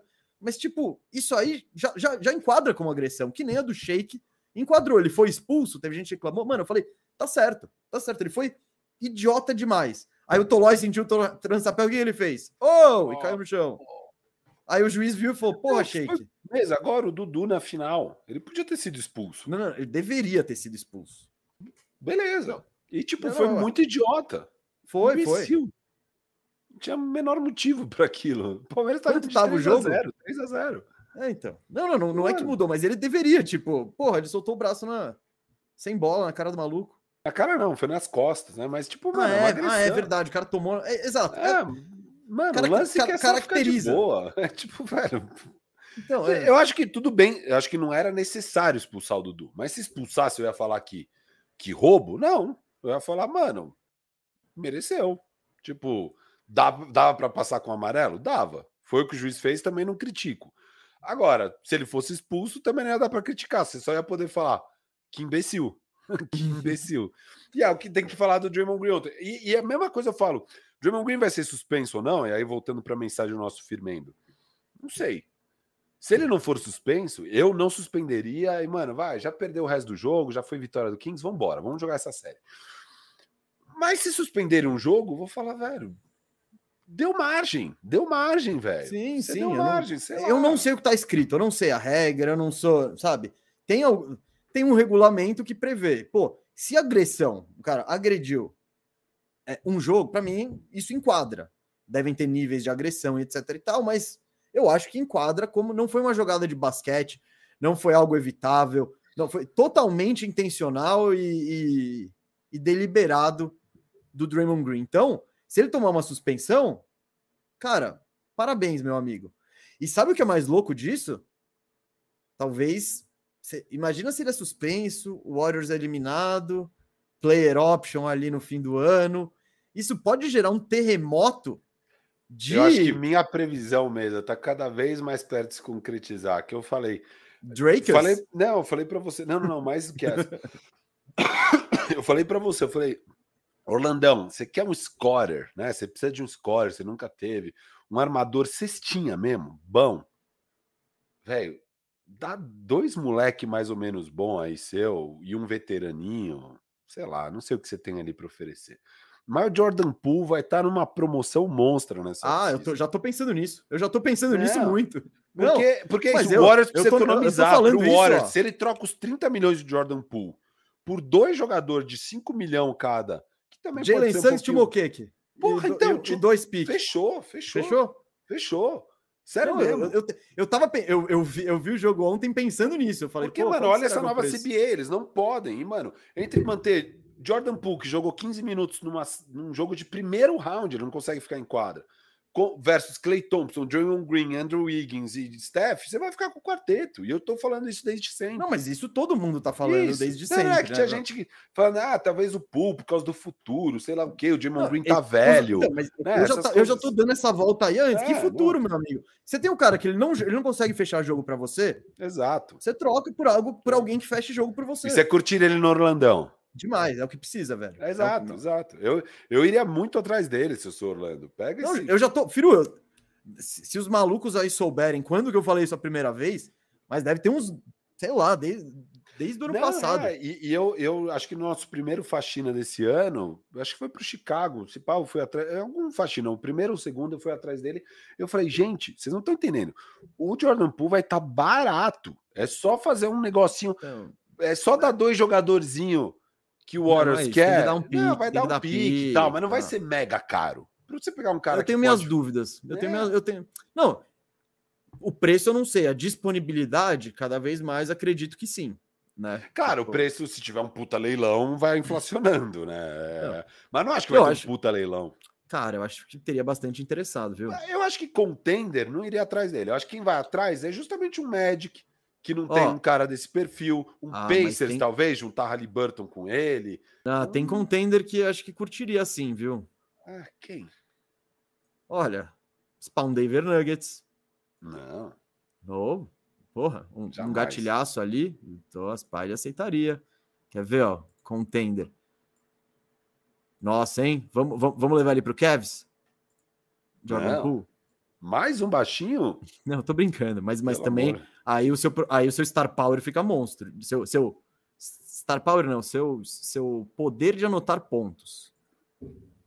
Tá, deixa eu ver aqui. Scoring power. Scoring power.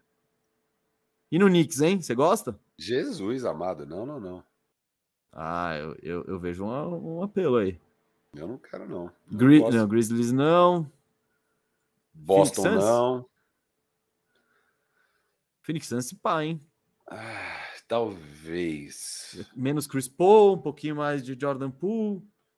Clipaço, talvez. Clipaço demais. Não, clipaço. Clipaço seria show. Show de clipaço bola. Clipaço pode ser show. Show de bola. Eu não, eu não vejo. Pelicasso, talvez. É o CJ, é, é, é, é o CJ McCollum. É, então. é um, tunado, mas então, pô, eu prefiro. Eu prefiro ter o pool do que o CJ McCollum. Não, não, eu acho que tem um mercado. Não, mas eu concordo com você que o perfil é, é mais esse time é mais é jovem isso, que... de desenvolver junto. Vamos time vendo, junto. Time olhando para daqui 3, 4 anos, sabe? Aquela coisa. O Orlando Charlotte. não tá daqui a 3, 4 anos, não, hein? Charlotte. Não, que seja daqui do. Mas que não seja uma urgência de competir esse ano, sabe? Tipo, esses times. Não, eu assim. acho que, tipo, o Orlando vai entrar o ano que vem tentando ser o OKC desse ano. Claro, pegar, o claro, play-in claro. e tal. Então, esse perfil. Então já é competir. Orlando, é o... Detroit e Houston vão para essa ano que vem. Com certeza. Hum, é, vamos ver o draft. O Orlando eu tenho certeza. O Houston tem a questão dos picks, mas enfim. É. Bom, vamos ver aí. Firu. Bora. Vamos, vamos encerrar aqui, vai palpite, palpite. Eu quero, eu quero, eu quero hoje é, despejar. Não, vamos, eu quero despejar um pouco de, de, de ufanismo aqui agora. Ó, galera, aproveitando para falar que a KTO é nossa parceira, o programa é oferecido pela KTO. Né? Esse é o Firmeza Redonda by KTO nas terças-feiras. Você pode escanear o QR Code aqui na tela ou clicar no link, ou só escrever kto.com. Mas daí no cadastro você escreve essa palavra aqui, toco. Tá? Escreve toco. a palavra toco na hora do cupom, que aí você ganha um free bet e se ajuda muito a gente, tá? Eu e o Mesa vamos entrar aqui na KTO e ver como é que tá essa questão do Warriors aqui. Uh, que, que aconteceu é. aqui? É, não sei. o, o, o, diretor vai ter que trabalhar aqui no. No backstage? backstage? Então, backstage. sabe o que eu ia te perguntar, Rafael Cardone e o Firu? Que? E a gente já pode ver os odds de cada um, de cada uma dessas aí, de quem passa. Eu, eu quero despejar meu ufanismo aqui, porque eu acho que se fosse para apostar em quem passa, talvez o coração esteja falando mais alto. Talvez eu esteja esteja hipnotizado pelo laser. Mas eu aposto no Kingaço hoje. Uou. Pode ser uma ilusão de laser? Pode. Mas como o Kings ganhou, é o que você falou, de uma, com uma atuação nada inspirada, pô, carregado pela defesa. Se o time conseguir fazer uma defesa interessante em um dos dois jogos, no jogo seguinte pode. É aquela coisa, pode ser que o Warriors ganhe por 30 e ainda tá tudo bem. Tipo, se eles conseguirem roubar um desses dois, pô, aí é uma posição muito interessante para o Kingaço. E eu vejo um mundo onde isso acontece, onde a defesa consegue diminuir o impacto do, do Warriors e as bolas de três caiam, né? E, e o Kings tenha de fato um aproveitamento muito bom, né? No primeiro jogo, por exemplo, eles acertaram, não, não arremessaram num volume monstruoso, mas 37,5%, 12 de 32. Isso, isso é bem replicável, assim. Então. Eu imagino que agora o King seja favorito para vencer a série, isso. até porque historicamente só 7% é, tira essa vantagem. Então e outra é... coisa, Firu, eu quis trazer isso porque o Firu vai, ainda aposta no Warriors. Então é legal apresentar para você que está que nem o Firu e acredita na virada. Essa é a hora de embarcar. A hora de embarcar na virada é hoje. Porque se o Warriors for, for ganhar, for virar essa série, meu amigo, ele ganha o jogo, ele tem que ganhar o jogo 3. E aí, se o Warriors ganhar o jogo 3 e a série ficar 2 a 1 para o Kings, as odds vão diminuir. Então, quem está confiante na virada do Warriors, a hora de embarcar é agora. Sem dúvida, Gustavo mesmo. Eu ainda estou acabando de arrumar aqui. Não tá o meu A-game esse essa questão aqui. Ah, é aqui tá ó. bom aqui, tá bom aqui. Tá indo até Ué, por que, que não tá pegando o finzinho aqui? Safado. Enquanto isso, ó, o Augusto Xavier falou: estamos juntos nessa ilusão, mesa. 15 em 5. É, interessante aqui. O André falando: se o, se o Green não jogar e o Kings melhorar no ataque, eu aposto no Kingaço. O Vicentinho tá nessa. Se o Kings vencer um dos dois jogos na casa do Warriors, azedou a série. É, eu não descarto o Warriors, tá? Só quero deixar isso bem claro, gente. Eu Ó, amo vamos lá. Stephen Curry, mas Vamos lá. O próximo jogo mesmo deles, lá em Warriors, o Warriors é favoritaço, tá? Não, favoritaço. ser, né? Nesse jogo ele é favoritaço. São odds boas para o Kings, não vou negar. São odds boas. 3,40, balança, balança. Se quiser apostar, você pode. não, o que eu queria ver, Firo, é o longo prazo. Quem avança? Isso, isso. Eu tô abrindo aqui, ó. Só para vocês saberem, gente, vocês veem apostas de longo prazo. E aí você vai ach- achar essa série específica. Você tem que ir lá. Bababá, bababá. É, aqui, Kingaço e Golden State Warriors. Winner, 1,62 para o Kingaço. 2,31 para o Warriors. Então, é, é o que eu falei. A hora de entrar na, na onda do Warriors é agora. O handicap Warriors menos 1,5. Pô, isso aqui tá lindo, hein? Explica. É, eu tô O na que, que dúvida significa até. para as pessoas? Tô na dúvida aqui. Ah, não, é menos. Não, acho Você, que tem- não- você tá tirando um jogo e meio do É, Warriors, tá acho. tirando o jogo e meio. É eles ganharem seis. Isso aqui é eles ganharem seis. Realmente. Que Até é, aplicar, tá- que é vencer as quatro seguidas. É Vai. aplicar um Bucks no Suns. que é a mesma coisa. Aqui tá pagando 4,80 e aqui tá pagando 4,70. Tá até melhor lá. Né? Tá até melhor lá. O Warriors 4 a 3 que é meu palpite, tá pagando 4,60 agora, que é meio que pagava antes também, acho. E o Acho que Kings, não, não, com certeza não. Você acha que não? Ah, eu acho que pagava menos. É que o placar correto é sempre umas quatro Né? vezes que paga, é, antes de uma série começar. E o over-under também tá muito pro over. Esse under aqui é legal, hein? Você pode ganhar em quatro ou em cinco. Hum, aí é quingaçaçaço. Vamos deixar nessa, vai. Você quer nessa? Ah, deixa um cincão aí. Essa aposta coração. Posta coração, beleza. Deixa cincão aí no quingaço fechando. E sabe que isso seria legal? Seria legal porque a torcida de Sacramento merece. E seria legal porque o Warriors ia ficar. As coisas iam mudar. As coisas do Warriors iam mudar e é sempre pra gente que faz conteúdo, é sempre muito divertido, né? Mas não dá pra imaginar. Aí as ter no mercado, eles iam ter que tentar fazer alguma coisa. Se são eliminados pelo Kings em cinco jogos na primeira rodada, meu amigo, pra dinastia continuar, tem que, tem que, coisas têm que mudar. Então eu acho que seria interessante como para a NBA, sabe aquele período de marasmo que a gente tem na NBA ali, aquele nossa, é ficar falando é Warriors, Warriors, Warriors. Para nossa audiência isso é uma maravilha. É. Sem dúvida. Gustavo Mesa, vamos para uma outra Hum. série rapidinho? Vamos, agora vamos fazer um no pique aqui, filho. Do que, que Isso. você quer falar? Do que, que você quer falar? Pode até. Ah, vamos falar desse Cavs e Knicks, né? Eu acho que é uma série que rolou muito das coisas que a gente conversou na nossa prévia. E é uma das séries que eu tô mais animado, assim, acho que vai ser Ah, muito Que já foda. estávamos, né? Mas desde estávamos, o início. né? é. Era a série mais equilibrada ali. Que, que você, que que você A única que a gente jogo viu um? algum equilíbrio no leste, para ser sincero, né? É, hot take do jogo 1 mesmo. Cara, eu eu não vi muito do jogo 1, Ah, não? né? Não, ah, mano. esse eu- jogo eu voltei do Cauê e assisti, eu fiz questão. Não, eu tive que buscar o João na, numa festa, então eu, Ah. vi a, eu vi a finaleira. O que me surpreende olhando assim, ouvindo o pessoal falar, é, bom, Central Box Score, a gente falou, né, da ausência de banco do, do, do Cavs, né, da falta de profundidade do elenco. Pô, você pega os quatro caras, Mobley, Allen, Gar, Allen, Garland e Mitchell, 38 minutos, 43, 43 e 44, respectivamente. Ele tá jogando. E os outros caras, o queridíssimo Osman, que a gente. O, o por sinal, que a gente falou, né, Firo, na prévia. 0 de 4 de 3, 6 pontos, 23 minutos. O cara que. É, foi isso. Eu vi, eu vi uma galera no Twitter, a Cavs Nation, né? No Twitter, puta da vida, com a galera falando, não, que o Okoro não sabe. Esses não assistem Cavs, o cara tá com tanto de aproveitamento. Galera, calma. Aqui Calma. é playoff, É. aqui é outro papo. E, mano, o Você não tá não, é um enfrentando-. É, Você não tá enfrentando a segunda unidade de Charlotte Hornets. sem pressão É tipo- nenhuma. e Isso, totalmente pô. livre. Você tá livre, porque estão te deixando livre, e você tá com muita pressão e você não é um bom arremessador. A pressão é justamente essa. Você está livre porque ninguém. Porque os caras estão te desafiando. Essa é a pressão. E aí errou o primeiro, o segundo está com mais pressão, errou o segundo, o terceiro está com mais pressão, errou o terceiro, o quarto está com mais pressão, você errou o quarto, tchau, você não joga mais. Foi o que rolou com o Coro.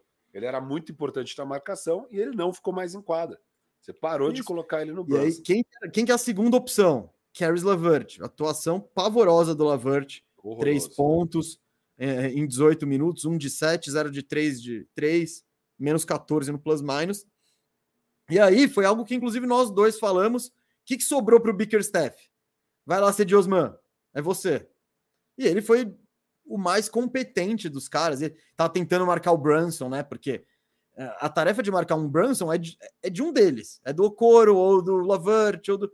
Porque não é. Não, não, o Garland não vai ter chance e o Mitchell ele talvez até tivesse um pouco de chance, não sei se muita, mas você também não quer cansar ele, botar ele em problema com falta. Então, esse é o trampo desse terceiro cara.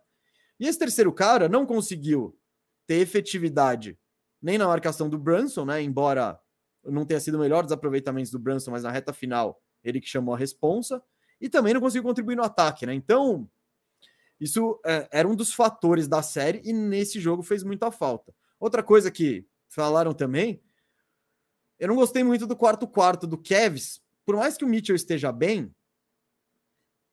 precisa dar um jeito de envolver o resto da galera, né? Ah, tipo, precisa o seu queridíssimo o Garland, jogar, Garland jogar, é, né? É os dois, mas tipo, ao mesmo ah, tempo, se, a bola tá ele na mão do Mitchell... muito zoado. Foi. foi muito. Cara, ele... Então, é culpa dele também e é culpa do técnico, do, do time, de estratégia. Tipo, se o cara não tá rolando, você tem que criar alguma coisa para deixar ele, ele para ele pegar um ritmo, sabe? Você vai precisar dele. Então, eu é acho que, que a questão é que do técnico é botar o cara no jogo. Um pouco menos para quando o cara é o cara que tem a bola na mão, que é ele, sabe? Tipo. Então, mas ele não tinha. Ah. Essa questão. Na, então, na reta final, isso acontece muito no Cavs. É. Ah. Solta. Mitchell, é você não, que tá e, bem? E, e foi muito o que a gente falou, né? Foi um time com menos falhas e mais profundidade, e menos star power versus uma grande estrela. E quase que a grande estrela leva o jogo, né? O uhum. Donovan Mitchell jogou uma barbaridade. Sim, quase ganha o jogo praticamente sozinho. Mas no fim das contas prevaleceu o, fator equipe, né? O fator equipe, uma equipe que tem menos buracos, que tem menos falhas para você explorar. E, cara, o banco deu uma sova, né? A, a, isso, ban isso. a segunda unidade. Também. E aliás, o Josh Hart é dúvida para hoje, viu? O Josh Hart é dúvida para hoje. Sentiu o jogou muito, 17 pontos, 10 rebotes, 5 rebotes ofensivos. Jogou... Não, falou, né? um dos melhores, é. Comentou da importância dele, era esperada e ele foi muito bem. Eu gostei dos minutos do Hartenstein. O Quickly foi mais discreto, né? Ele deve ter um, algum jogo bom, não sei se hoje, ou no jogo 3, ou no jogo 4, mas é esperado que venha um grande jogo do Quickly. Discreto é, é bondade.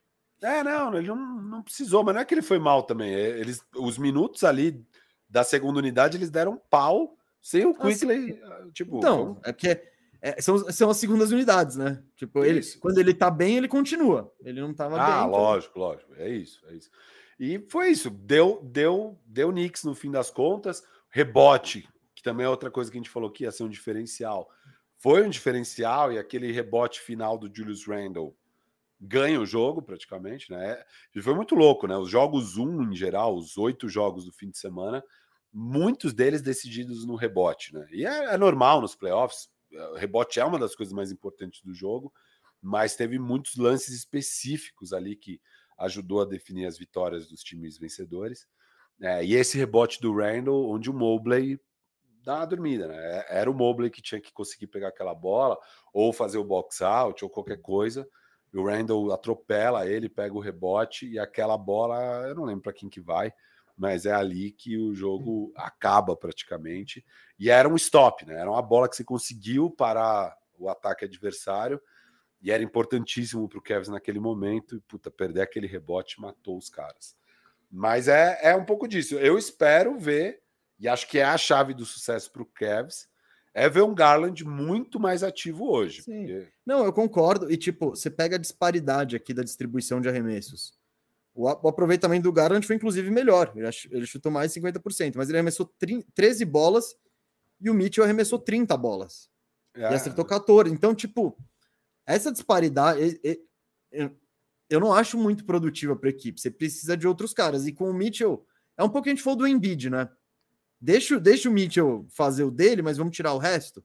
Tem que dar um jeito de colocar o resto. O Mobley também não teve uma boa atuação ofensiva. Isso eu acho que é esperado até.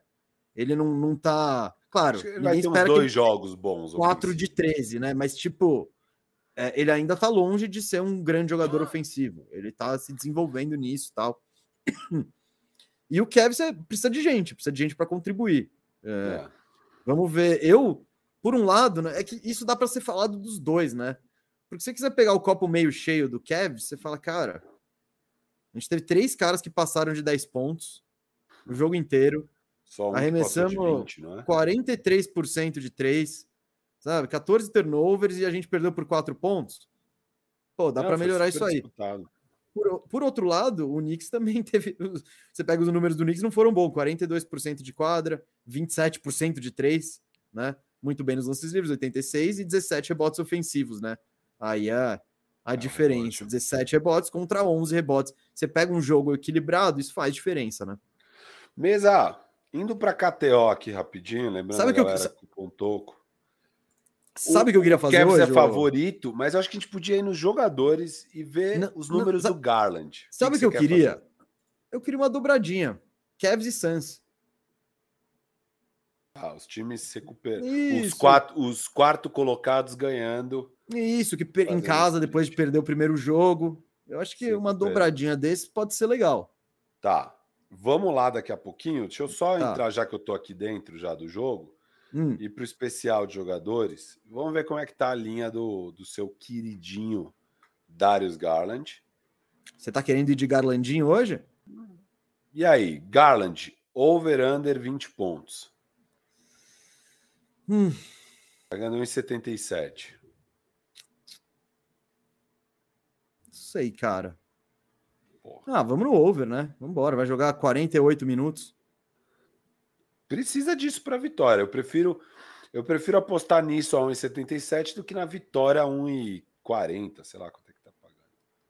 É, eu acho que, é, então. acho que é difícil ganhar se ele não fizer isso. Cestinha, Dono, Cestinha Donovan Mitchell? Boa, hein? Cestinha do jogo? É. Ah, hum... ah, legal isso, hein? É, ah, mas apesar que eu curto esse Jalen Brunson, hein? Ah, tá bom, podemos me fazer pegou, um head. me pegou. Vamos fazer um head ali. No, a gente põe mais dinheiro no Mitch e um pouquinho no Brunson, mas é, tem o Randall ali, mas ok. É, primeiro ponto, não gosto. Double-double. Vem double-double do Mitchell Robinson? Pô, eu... Cadê o... É que ainda não chegou para mim aqui, tá. Double double do Mitch Robinson, acho que não, hein? Não. Não. Que é um double double do Garlandinho, que ele deu uma assistência no último jogo. Então, não. Então, Aí já é demais. A, a... Aqui, ó. No fim das contas, a estatística sempre equilibra. Aí é ele demais, vem para 14 hoje. Ele é 14. demais, é demais. Vai, deixa double double para lá. Tá, deixa Re... double double. Rebote. Garland, três rebotes. hum, hum. Vai na bola de três, que é o que a gente gosta, vai. Tá, vai. Vamos vai na bola de três. Ó, tem as assistências do seu Garlandinho, se quiser. Quantas? Deixa eu ver eu, aqui. Eu tenho delay. Sete e meia. Dá oito quer... assistências. É melhor do que apostar no Double Double, apostar em oito assistências, né? Pagando dois e treze. Dois e treze? É, eu ia ver o under, né? Mas Tá pagando mais é, tá, tá, pagando bem, hein? Não sei, não sei, não tô confiante. Então eu, não tô muito, eu não tô confiante com nada de, ponto, de, de pontuação nessa série, viu? Bola de três, Gustavo Mesa. Mobley meteu uma, paga três. Hum. O Okoro meteu uma, paga 1,60. O Barrett... Cara, vamos, vamos em uma do Okoro? Ah, não. Vamos, vamos. A galera, a galera do é está com. É, vamos na, vamos na onda da galera da Cavs Nation. Vamos apostar bem pouquinho nessa, vai mesmo. Bem pouquinho. E duas, você quer em duas? Eu prefiro até mano? uma do Mobley do que uma do Coro, sinceramente. Era que o Coro, dobro. O Okoro ele vai arremessar três bolas, filho. Ele vai, sozinho, totalmente livre. É, Eu tô te avisando agora. Ele vai arremessar vai. três bolas totalmente livre. Ele precisa fazer uma. É, é verdade. Bom, Brunson, duas. Não arremessa muito. Barrett, duas. É difícil acreditar, hein? Ah, esse Quickly duas, hein? Ah, lá vem é, você. É arriscado, é arriscado. Garland 3, Donovan Mitchell 5. Uh, deixa eu Já ver colocou o spy da cestinha? Não precisa. É. Tá bom. Eu, eu colocaria no Okoro. Só pra gente ter emoção na partida. Tá, não, vai ser isso. Ó. Então vamos aqui na simples, ó, para esse jogo mesmo. Donovan Mitchell, cestinha. Hã? Darius Garland. Pô, ah, pegou. mais de 20. O over 20 pontos do Darius Garland. Cinquinho. Não, Não tá, Ah, pode não ser, tá vai, muito é confiante, né? Eu não tô muito Donovan Mitchell, cestinha. Eu ponho dezão aqui. Ponho Dezão? Ah, eu Vamos de dezão. Brunson, cestinha, dá pra pôr o quê? Uns três no Brunson? Já paga os 10 do Donovan Mitchell, se perder. Tá, vamos. O, E o, o Gako Coro? Ba- o- o Gako Bayashi aqui falou: apostar no Garland é a mesma coisa que, que patrocinar a KTO. Olha, olha lá, hein? Ó, o o couro. Cincão, põe cincão, põe Isso, cincão. Colocamos 23. Não dá para voltar 46, porque ou o Brunson ou o Mitchell vai ser o vencedor. Ah, não tá muito boa essas apostas, não, mas vamos lá, vamos se divertir. Hum, Pirei nas nossas decisões aqui. não. Essa Mas- série, eu falei, eu não tô, querendo, não tô gostando de nada pra postar nessa série aí. Mas vamos na sua dobradinha. ó. Essa aqui é uma Isso, a dobradinha eu né? quero, eu quero a Ó, dobradinha. Cavs e Suns vencendo. É... Você não acha que uma das duas vai, vai ser um upset para valer? Você acha que vai ser os dois um a um mesmo? Cincão ou Ah. 10? Você que manda. Cincão ou 10? É sua Qual que é o meu retorno? Qual que é o meu retorno? 1,80. Ah, não é um retorno monstro. Põe cincão, cincão só. Cincão. Só pra. Eu acho que uma das duas vai dar ruim. Uma das Então eu vou duas fazer assim, eu vou, eu vou deixar você escolher o seu azarão. Quem vai azedar? Hum, isso é emocionante, hein? Ou você quer fazer a dupla azarão? E aí a gente com certeza vai perder. É, não, eu acho que as duas da Azarão, acho que não. Acho que é demais. Acho que aí já é demais, Gustavo mesmo. É, então. Acho que aí já é demais. Mas Bom, paga Firu- bem, viu? Paga bem. As duas Azarão paga muito bem. Mas eu vou apostar pouco. Não, não vou, não vou, não vou. Não, não. Deixa, você- eu não vou fazer a aposta contrária à sua. Você colocou aqui. Tá, beleza. Eu acho que a gente podia agora falar um pouco de Suns e Clippers, porque ó, tá pagando 1,25 Suns e mas antes, Firu- 4,25 Clippers. Fala. Antes eu queria fazer. Não, é- não é um anúncio pra galera. Talvez um pedido. Talvez uma publicação na, na página de, de. nos classificados. Você já sacou onde eu tô chegando? Classificados Toco TV. Diz. A Toco TV, caros amigos, está procurando um social media. Ah, boa. Eu tinha esquecido de falar isso no programa passado, mas tem É. 500 pessoas aqui. E o que, que a gente queria pedir de, de vocês? Galera, ó, vocês seguem a gente no, no Instagram e tal. A gente publica as coisas lá, mas dá- podemos concordar que poderia ser melhor. E a gente quer, enfim, focar nisso e precisamos de uma pessoa que nos dê uma mão. Eh, Nesse momento não é um trampo, né? É mais para um bico. Mas a gente queria conversar com vocês, porque, pô, o mais importante que a gente sente em ter uma pessoa para tocar as nossas redes sociais é seja alguém que pri- principalmente goste do nosso trampo, né? E conheça a gente, esteja acostumado, né? te- Tenha familiaridade com o conteúdo. Então, pô, se você tem aí uma. Está querendo um bico aí, não é um trampo, é um bico. É. E, pô, quer tocar nossas, as nossas redes sociais, e claro, conforme for crescendo, o canal vai crescendo, a gente quer que essa pessoa cresça junto com a gente e tal. Ahn, pô, mande o seu o seu trampo, o seu portfólio para onde, Firu? É o e-mail? Ah, pode mandar no inbox da Toco TV, no Twitter, pode ser para mim, para o mês, a gente se conversa. Como você Inbox da, quiser. Toco T- inbox da Toco TV no, no Instagram, primordialmente. E o Twitter também? É, também. Isso, isso. Vai por lá. Então, Instagram, Toco TV e Twitter, Toco TV. Manda seu trampo lá. Pô, claro, se você já tiver. Já, já, já tem alguma página, já tem alguma coisa assim. Se manda. Pô, se não tem, sei lá, você tá estudando jornalismo ou qualquer coisa, mas, pô, você curte pra caramba tal. E quer fazer. Manda também. A gente quer contratar. Quer trazer uma pessoa aí pro time para dar um gás nas redes sociais, que é muito importante. Pô, e particularmente eu, eu e o Firu não temos tanto saco para isso. Não, e nem tempo, toma tempo, é um trabalho sério É. e, que exige dedicação. Eu mesmo a gente já criou vários templates, várias coisas para tentar automatizar nosso trampo e, mano, no dia a dia a gente não consegue. O André F. Pessoa tá perguntando se vai precisar manjar de direção de arte. Não precisa. Não, não. Não tem um precisa. canvinho ali, vai ter um canvinho. Ó, o Matheus Coutinho falou que vai mandar, tamo junto. A gente adora trabalhar com quem já gosta da gente, que já quer Isso. estar aqui. O Iago foi assim que apareceu, nosso O Zica das Artes. É, o Igor, nosso Mãos de Tesoura, também foi assim. O Andrei, nosso editor, também foi assim. É, então todo mundo é assim, e, mano, pô, é o maior prazer. Sempre entre em contato, mesmo que a gente não tiver ativamente pedindo, se você quiser ativar. Recentemente teve alguém que veio muito é, querendo fazer direção de arte também, mas como a gente já tá com o Iago, a gente não tem demanda para mais um, eu falei, puta, por enquanto não e tal. Mas o cara, pô, veio bastante atrás, achei mó legal. É, e é isso, gente. É, tipo, é, quando vocês têm tesão e tal, e isso é irado, é, e vambora, vambora. Mas é isso. Então estamos procurando, quem- porque isso quem- vai ajudar. Isso é um trabalho, mano, muito estratégico mesmo, que ajuda muito a crescer. Porque hoje em dia redes sociais é tudo. E, cara, ter o volume e tal. E daí é muito na nossa linguagem, a nossa pegada, a gente vai conversando e Sim, sim, mas assim. Re- reforçando, ó, manda pra gente por DM lá no Instagram ou no Twitter da Toco TV Oficial, Toco TV Oficial.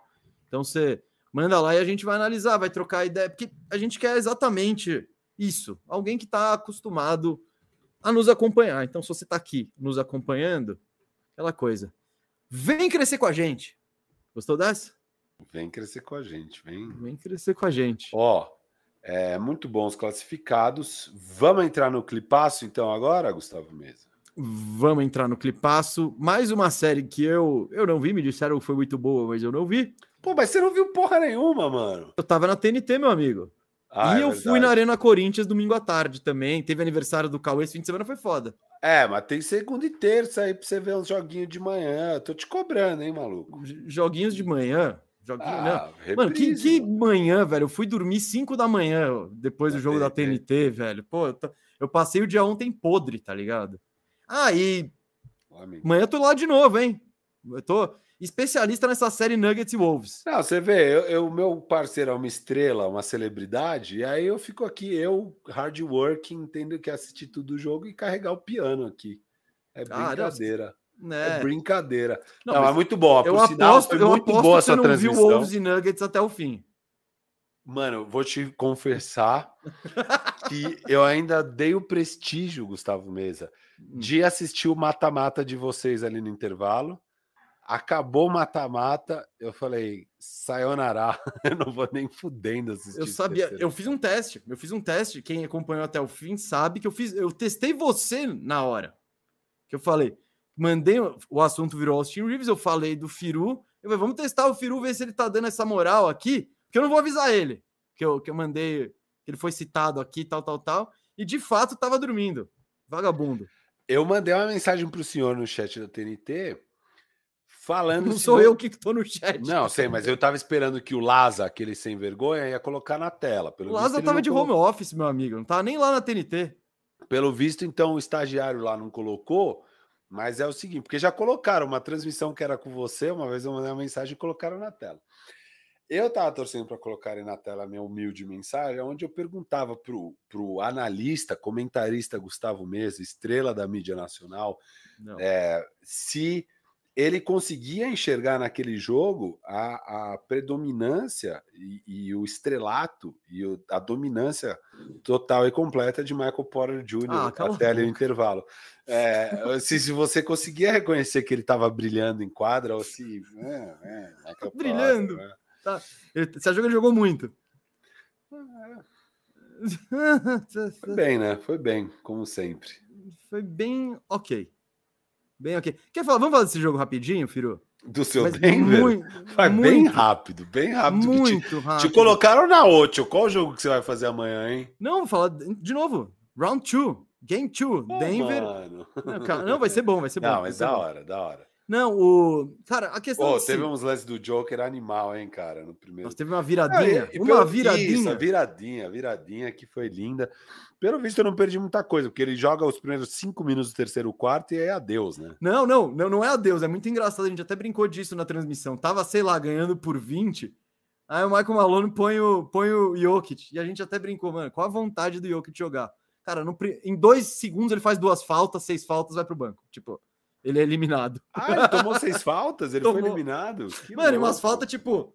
Pá! Ah, o cara passando aqui, ó, pá! Não, a minha, a minha sensação vendo depois do box score, eu não reparei nas seis faltas. Foi que.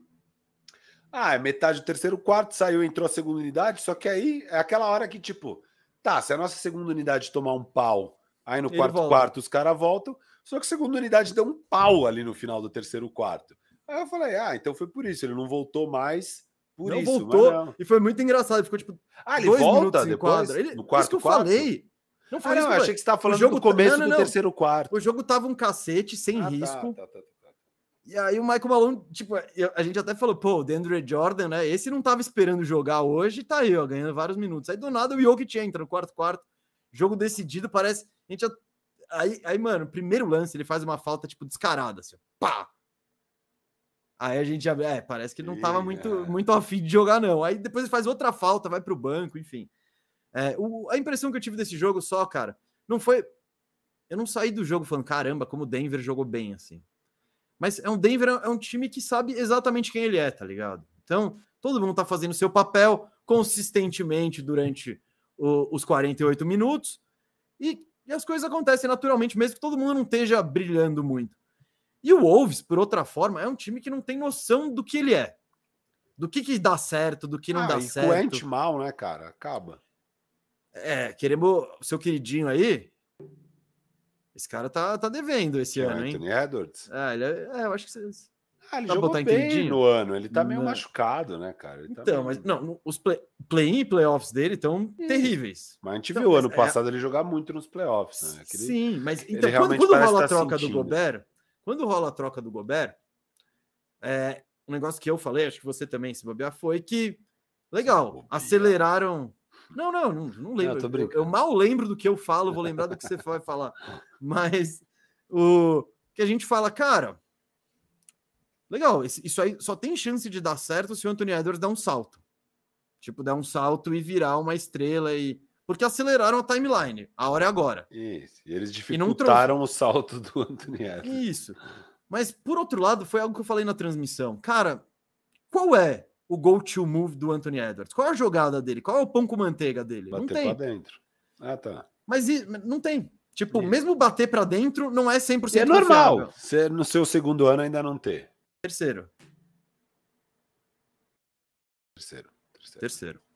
Então, eu falei, Normal. então, cara, ele tem 21 anos, não, um potencial absurdo, mas ainda não tem as jogadas. E se eu sou o Nuggets, se eu sou o, o, o Wolves, o que, que eu faço? Falei isso na transmissão. Mano, traz o Jokic, pra, tra, bloqueio com o Jokic lá em cima, na cabeça do garrafão, e manda o Anthony Edwards atacar toda a bola. É isso. Tipo, não, não, você tem que trazer, primeiro você tem que trazer o Jokic na cabeça do garrafão em todo, todas as jogadas. Faz o bloqueio lá em cima, o Jokic não vai querer ir, e aí você tenta aí, pô, Mike Conley meia distância. Edwards vai lá dentro e tenta cavar uma falta. Porque eu acho que o caminho tá, tá por aí. Eles fizeram uma vez uma jogada legal, que foi uma, um pick and roll 4-5 com o Cat e o Gobert, que aí o Jokic ficou no Cat na cabeça do garrafão, e o, e o, e o Gobert, pô, ficou lá embaixo com um cara mais, bem mais baixo, que deu uma vantagem. Fizeram isso uma vez, deu certo, não fizeram nunca mais. Então, é. enfim. É, é uma não, série não, que, né? Assim... Não, mas a gente deu dois jogos pro Wolves. É verdade. É. Então, e aí eu ia te perguntar uma coisa, porque o senhor que viu com mais atenção, obviamente, né, você estava total atenção no jogo. Total. É, como bom profissional que é Gustavo ah. Mesa, comentarista. O profissional que fez a transmissão sem o computador, porque ele esqueceu a fonte no estúdio, na quinta-feira. Quem sabe faz ao vivo, bicho. Que transmissão? No, no podcast. Ah, ah. Tá. E eu me e eu soube, eu fui no jogo do Corinthians, fui fazer minha mala para ir para TNT, cadê a fonte do meu computador? Já pedi para mim. Eu pensei, mas eu acho que não ia dar tempo. Na hora que, tipo, foi exatamente a última, eu tava, eu fiz a mala para sair. Aí eu falei, ops. E aí, é, lógico, a gente sempre vê nessa hora. Ô, Gustavo então... Mesa, seguinte, é, a gente tá um pouco, né? Apesar da temporada muito boa do Denver, é a reta final, a gente fica muito na dúvida se os caras estão tirando o pé do acelerador ou se é um time que não dá tanto para confiar. Fica uma grande dúvida na nossa cabeça. Foi um jogo contra um, um adversário jogo. bem inferior. Mas uhum. mudou algo na sua percepção? Eu nem tenho, eu não tenho resposta sobre isso, mas eu quero saber se você tem ou se você ainda está meio tipo na dúvida sobre quem é o Denver. O Denver te parece melhor do que parece tão bom quanto um dia apareceu? Parece melhor do que parecia antes desse jogo? Ou ainda indefinido? Eu não fiquei, não, não fiquei mais animado. Até não. porque o Jamal Murray foi escolhido o jogador da partida. Mas, tipo, o primeiro tempo dele foi muito ruim. É aquela coisa, né? Ele foi o cara do quarto-quarto, tava com as reservas aí. Aí, quando ampliou a vantagem, quando foi ver, ele tinha, sei lá, 23, 8, 8, 8, 9. Mas não foi um jogo que eu saí falando, nossa. E por sinal, eu não falei, eu não saí falando, nossa, que demais de nenhum jogador do Nuggets especificamente. Foi uma vitória bem coletiva, assim, bem do tipo, porra, vamos, vamos fazer o que a gente faz, que no fim das contas vai dar, vai dar certo. E deu. Tipo, eles, eles foram constantes no jogo. Enquanto o Wolves. Cara, o Mike Conley. O Mike Conley não pegou na bola. Até tava falando com o Otávio depois da partida. Eu falei, cara, você não falou o nome do Mike Conley hoje. Você falado umas três vezes. E, tipo, é um dos únicos caras que toma decisões boas ali, tipo, com, frequentemente. Então não, não, não mudou meu, minha, minha opinião, Beleza. porque não foi uma atuação, tipo, porra, não. O, Denver chegou lá e meteu uma sacolada no Wolves. Cara, o Wolves fez 80 pontos. Não, e o que eu acho mais interessante dessa série é que, assim, eu, eu acho que a melhor chance do Minnesota é usar o Gobert só nos minutos sem o catch, beleza, porque, enfim, eu sempre odiei a ideia dos dois juntos, eu acho que você piora o time inteiro. É, monta ali um line-up reserva que faça hum. sentido para o Cat, jogando bastante com o Conley e tal. Deixa o Ant com. Não, desculpa, para o Gobert jogando com o Conley lá e deixa o time titular para o Ent brilhar, com o Cats passando a quadra, bababá, beleza, essa é a minha opinião. Mas a gente sabe que quando Minnesota monta essa burrada do, do idiota do Tim Connolly, foi com a ideia do que precisamos para vencer no Oeste e vencer a NBA de proteção de aro aqui junto com o Cat. Foi legal o Vanderbilt, mas vai ser bem melhor que o Gobert e vão embora. E aí eles pegam uma série onde tem o pivôzão Jokic e aí finalmente vai ser testada a teoria, né? Pelo menos essa teoria vai ser testada. O quão bem vai funcionar isso, pelo menos na defesa, porque você vai enfrentar o Clippers com essa dupla, você vai se fuder, porque eles vão jogar no small e você tá fudido. Se for enfrentar o Warriors, mesma coisa, blá, blá. Mas não, você Primeiro round, você tá pegando Nuggets, Joker, 40 minutos em quadra, em tese, se o jogo fosse disputado. E, e aí, vamos lá, Torre Gêmeas. Uh, lembra a foto, a foto da Torre Gêmea na hum. Precisa? Uh, Torre Gêmea, e aí? Mano, vocês não conseguem parar o Joker de jeito nenhum. É um festival não, Então, o Joker. Eu, eu, falei isso no meu. Cara, foi o primeiro comentário que eu fiz da partida foi. Foi uma das piores trocas da história. Eu acho que é uma das piores trocas da história. Pô, é oportunidade para você se justificar. Isso, Porque teoricamente você está enfrentando um pivô tradicional que você é três vezes o defensor do ano, sabe? Você não está enfrentando um cara, um pivô que vai te tirar. O Cat. Você não está enfrentando o Cat que vai te tirar ali do, da sua zona de conforto. Não.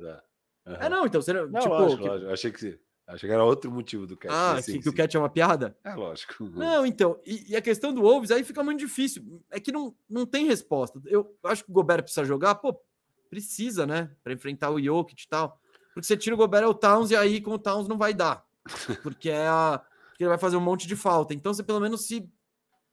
Se, se protege não, é, disso. Cara, né? não tem desculpa. Assim, essa é a série que você deveria dar uma limitada no Gobert, pelo menos, para tentar justificar essa troca. E você tá tomando um vareio do Gobert.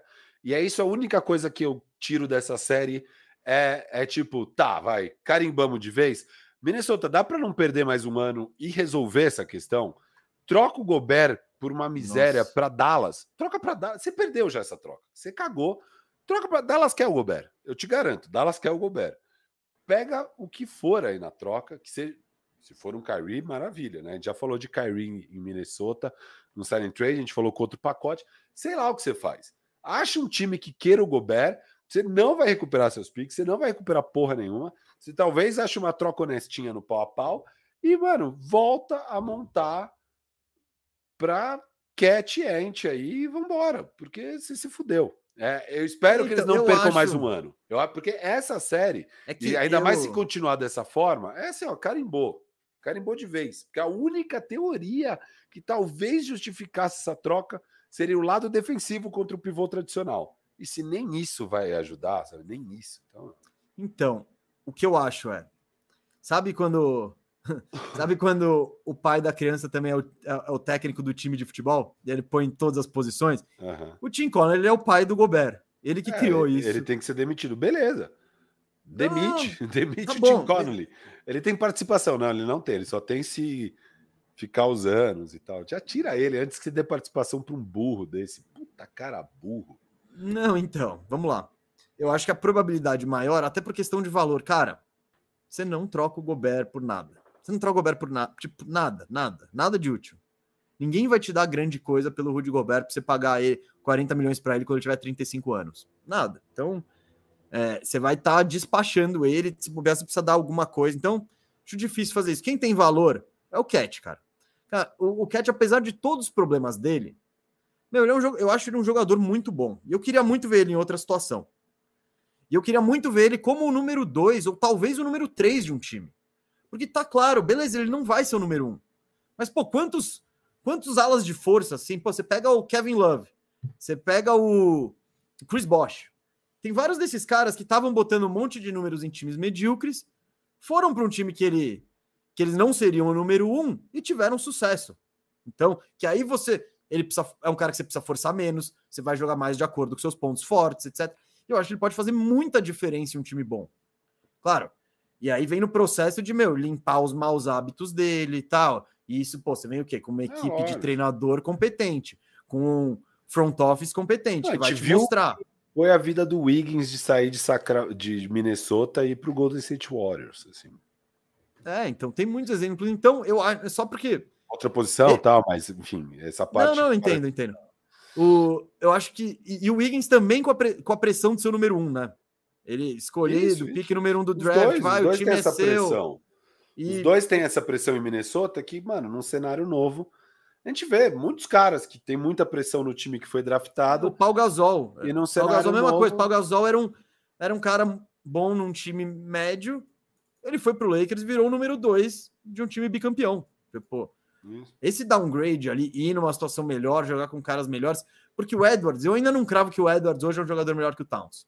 Tipo, eu acho equil- equilibrado. Claro, estamos falando de um cara de 28 anos e um de 21 que você você imagina que o Towns está mais perto do que ele do, do, do auge dele e o Towns e o, e o Edwards está subindo a escada. Então, tipo, quem vai ser melhor, quem vai ter uma carreira melhor, eu aposto no Edwards. Mas isso ainda não, não, não se firmou num time Hoje. bom. Hoje num time bom, sabe? Então eu acho que quem deve Eu rodar já acho o Edwards melhor, mas eu acho ok questionar. você- Isso, Não, eu tô- é, questionar. é- é discutível, não é? isso. Tipo, Dá, dá então. Então é isso. Eu, eu quero. Eu, duas situações. E, aqui a gente tá na- na- já começando a botar o molho da off-season aqui, Firo. É. Ó, Warriors fora da primeira rodada aqui, ó. acho que tiramos Wolves Todo- varrido. mesa. Acho que nós dois pegamos assim uma série que não tem nada pra falar e mano, fizemos uma limonada com esse limão. Não, foi bom, hein? Foi bom. Foi um puta bloco aqui de Você coisas. quer, ver, você quer ver uma, uma feira de limonada? Amanhã na TNT. Ah, esse monstro, monstro, Amanhã monstro TNT da comunicação. Com Mesa, o Otávio, Gabriel. acho que com a Janete também. Ó, eu vou mandar pegar Como agora. você tá um de horário, Rafael Cardone Firu? Não, dá pra ir, dá pra ir até 4h30, 4h40, tá? É, 4h30. Só 4h30. vai ficar bravo com a gente, hein? Porque hoje tem. quê? Eu não vou falar, mas tem coisa daqui a pouco. Ah, Champions. É, mesa, mandei algumas ideias para vocês lá no Insta. Gabriel Covese mandou um superchat para falar que mandou ideias para gente. Maravilhoso, tá contratado. É, beleza, valeu, Gabriel. Depois eu vou ver, mas sério, da hora demais. Obrigado. Isso, isso. Luiz Guilherme, membro por sete meses, mandou uma mensagem de Firu, membro que eu não consigo colocar na tela, mas vou ler aqui. Ele falou: Firu, você disse que me marcou na última quinta porque duvidei das suas apostas. Ca- Ah, sem vergonha, foi você então, Luiz Guilherme, ó. Tá aqui, tá aqui mesmo, ó. Vocês vão ler, vocês vão ler, ó. Ó. Luiz Guilherme, acerto de contas. O problema é que eu não sei o que, que você me questionou, então eu ia ter que voltar para assistir o programa para entender o que, que foi. Eu, eu só escrevi acerto de contas, eu não escrevi o que, que era. Então, foi uma anotação um pouco falha da minha parte. Eu nem sei o que, que eu deveria acertar de contas com você, mas eu tô guardando isso para quinta-feira. E o senhor me aguarde. Talvez não para quinta-feira, talvez no final do primeiro round seja mais justo, porque a gente tava falando, acho que, de assuntos mais de série. Mas o senhor, a gente vai acertar as contas, cara. A gente vai acertar as contas. PS, Hendrick e Flaco vem forte para a temporada. Tamo junto. tô muito. Ó, Hendrick já 3 de 30. Mesa, é mensagem de super chat quase. Então tem que não, responder. Não, é. conta, conta. Estamos hendrickizados. Eu cravei 30 gols na temporada. Já foi um décimo da meta. em quanto tempo? Em quanto Três tempo jogos, percorrido? Porra, três jogos. Não, não, não, não. Do ano? Não, ali era pré-temporada. Começou agora. o ano começa na final do Paulistinha, mesa. Pra gente começa na final do Paulistinha. E, mano, o maluco já. Já, ó, já fez gol do título agora. De novo, fez gol do título na final do Paulistinha, jogo 1, um, jogo 2, e agora já fez gol do título no Brasileirão, porque todo jogo é uma final. Todo jogo é uma final. Esse hum. é o hum. Brasileirão, pontos ah, então é corridos. Se, e se final é o negócio do Hendrick, isso. é no mínimo 38. Porra, fechou. Eu tô falando, vem, vem chuva de gols. É, beleza. Corta valeu. a brisa do Flaco. Não, não, não. Você não faz. Agora corta a brisa. Isso, corta a brisa não. do Flaco. Tá no superchat. tá no superchat. Eu calma quero... com esse você Flaco. Só... Ele falou Flaco é... e Hendrick. Você só falou de Hendrick. Não, eu ia falar, eu ia falar. É. Eu ia falar uh, Luiz Guilherme, vamos, vamos, com calma com esse Flaco aí. Eu sei, foi legal. Ele virou a bola e foi lá e fez de cabeça. Fez um golaço lá e tal. Aquele golaço Tom... foi churras, hein? É, então. Não, aquele, aquele lá lembrou, lembrou aqueles contra-ataques do nosso fute de terça. O que, que é o bom sinal? Antes, ele, mesmo jogando um jogo horroroso contra time horroroso, ele era horroroso. Agora, jogando jogo horroroso contra time horroroso, ele fez gol. Da hora. Melhora de 400%. Mas eu ainda não estou confiante para Flaco Lopes para a temporada. Os meus amigos palmeirenses estão flaconizados. Eles estão Mas... enchendo o saco. É, você falou que ele era ruim. Você vai ver, você vai ter que engolir o Flaco não vou ter que engolir o Flaco. Vocês vão ter que me engolir. Quer dizer, eu espero que eu esteja errado. Espero que eu tenha que engolir o Flaco. Mas eu acho que eu ainda estou certo. Vamos ver. Não, Firo, eu disse isso no aniversário do Cauê. Você é o palmeirense menos virgão que eu conheço. O que significa que você não é meio virgão. Do tipo de pipoca um Hendrick, você fica. Nossa, nossa. Isso aí você que tá viajando. Você vai não, não, não, não, não, calma, calma. Tipo, você faz isso com o Hendrick e tal, né? Mas o, o, palmeirense em geral é, é tipo. Qualquer coisa. Né? Vanderlan, nossa, é o melhor lateral. De... Eu gosto é, de Vanderlan. Menino, não, tudo bem, menino, 200 milhões de euros. É, é. o. Qualquer um, Patrick de Paula, meu Deus, que eu vi de Patrick de Paula. O Pog Paula. É, então. É. Então você, você entre os palmeirenses é o mais pé no chão. Em geral, o palmeirense ele é aquele que, cara, ele, ele, ele, é, sei lá, a menina olhou para ele meio de relance e já falou: Nossa, tá vai minha, casar comigo. Tá na minha, comigo. É, tá então, minha, o palmeirense é muito assim. É, o, é o Di, né, que fala, tá no papo. E daí tá. só tomava ferro. Eu acho que. E o corintiano, e o corintiano em geral, pensando em base, é, o, é o contrário. O moleque pode chegar e fazer oito gols, o cara fala, é, mas é o será, Cauê. Mano? É o Será Cauê que é o novo Lulinha aí? A menina tava esfregando a perna embaixo da mesa dele. Ele, eu não sei o que ela tava querendo. não, o Cauê, o Cauê é o campeão das panguadas. Ah, ele, então, ele é o número um. Anos. Ó, é... Nelson Cardoso falou: voltei, hein, Firu? KKK. Agora quero saber. O que... Vocês estão mandando em código as coisas para mim? Eu não sei do que você tá falando. Oh, só um eu, segundo, vou ligar a TV aqui. O Nelson Cardoso, realmente, acho que você mandou uma mensagem hoje. Ah, lembrei já. Ó, que memória, Nelson Cardoso. O senhor quer saber, e vai ser o assunto de agora. Vai ser o assunto de agora, Nelson Cardoso. Monstro sagrado. Monstro sagrado. Ó, para quem não sabe, Nelson, Nelson Cardoso estava na minha hora do Firu hoje às 11 da manhã. E ele me perguntou, através de um super chat, então já é o segundo super chat que ele manda. Ele me perguntou se a gente achava que o Clippers ganharia hoje e qual era o nosso prognóstico para o jogo. O Mesa tá me enrolando, já é o próximo assunto, tá? A gente vai falar de Clipasso, é agora, Clipasso versus Phoenix Suns, tá? É a grande série do Oeste, a grande série do Oeste, né? A série com mais super estrelas, coisa louca, tal, tal, tal. Mais pressão gente vai falar de clipaço já logo agora. Ó, mesmo, o Nelson Cardoso tinha me mandado um hum. super chat de manhã na minha live perguntando o que, que a gente achava dessa série do Clippers. Eu falei, assunto reservado para o Firmeza Redonda de hoje à tarde. Aí eu respondo, então ele voltou aqui para cobrar, tá aqui querendo saber. É, já mandei o superchat do Gabriel Covazzi, já falamos. O Gakobayashi mandou aqui falando que apostar no Garland é a mesma coisa que patrocinar a KTO. Você já leu essa, eu não tinha colocado na tela. É, o Gabriel Covese falou que se o Curry recebesse as calls do Monk, tava 2 a 0 Golden State Warriors. E aqui eu vou trazer uma coisa, porque quem quiser vai na minha hora do Firu de hoje de manhã, porque eu vi lances. E lá pro final da live, eu vi todos os lances de off-night, Davion Mitchell defendendo os seus os seus os seus matchups, né? E mano, tem um lance que é tão maravilhoso, velho. Ele tá dentro do garrafão, só ele e o Curry, mesa. Ele tá marcando o Curry. Hum. Ou o Curry põe as duas mãos no peito do Davion Mitchell, empurra o Davion Mitchell, recebe a bola e faz a bandeja.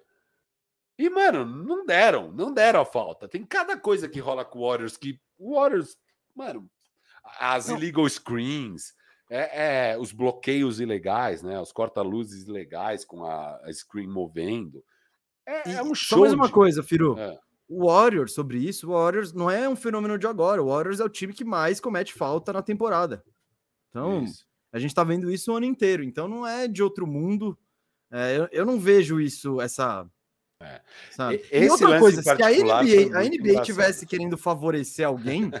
Acho que seria o Warriors e não o Kings. É, então. Ô, Mesa, o Gibran Rocha mandou aqui seis reais mais cedo, falando: com 32 milhões de economia, com a dispensa de Bamba, Beasley e Lone, dá para manter os inflacionados Reeves, Russ, Rui e Vando? Qual o foco na free agency? Mano, a gente vai eventualmente fazer um, um faxina do Lakers a não ser que seja campeão, porque não tem faxina no campeão. Não tem faxina no campeão. Não sei se você está otimista desse jeito. Eu ainda não aposto no Lakers para campeão, tá, gente? Ainda tô me segurando. Você é um cretino. Você é um cretino. Você, você fica com esse seu tipinho. Você tá de tipinho. Eu te conheço, Rafael Cardone Firu. Tá, tá fazendo tipinho. Tá. Já tá, já tá claramente. Você já tá. Ó, vamos lá. Você tá claramente se vendo já na próxima fase. Para você não tem mais série contra o, contra o Memphis. E eu nem conversei com você sobre isso. Eu só te vai falar disso na quinta-feira, não tem nada não. disso. A gente vai eu só tô dando spoiler passar. do que você vai falar sem você Ó, Então, antes de entrar em Clippers, a gente tá no maior cliffhanger da história com essa série Clippers e Suns. Rapidinho, Sun, é, Lakers e Memphis. Eu acho que ainda tem série se o Jamoran jogar. Tem totalmente série se o Jamoran jogar. É, continuo achando que é Lakers em seis, que era meu palpite. O Lakers precisava ganhar uma dessas duas, já ganhou de cara. Se o Jamoran jogar, o foda é que eu acho. Não é que se o Jamoran voltar eventualmente, o Jamoran precisa voltar para esse jogo de amanhã. Se o Lakers abre 2 a 0 fora de casa, aí ah, realmente aí já era.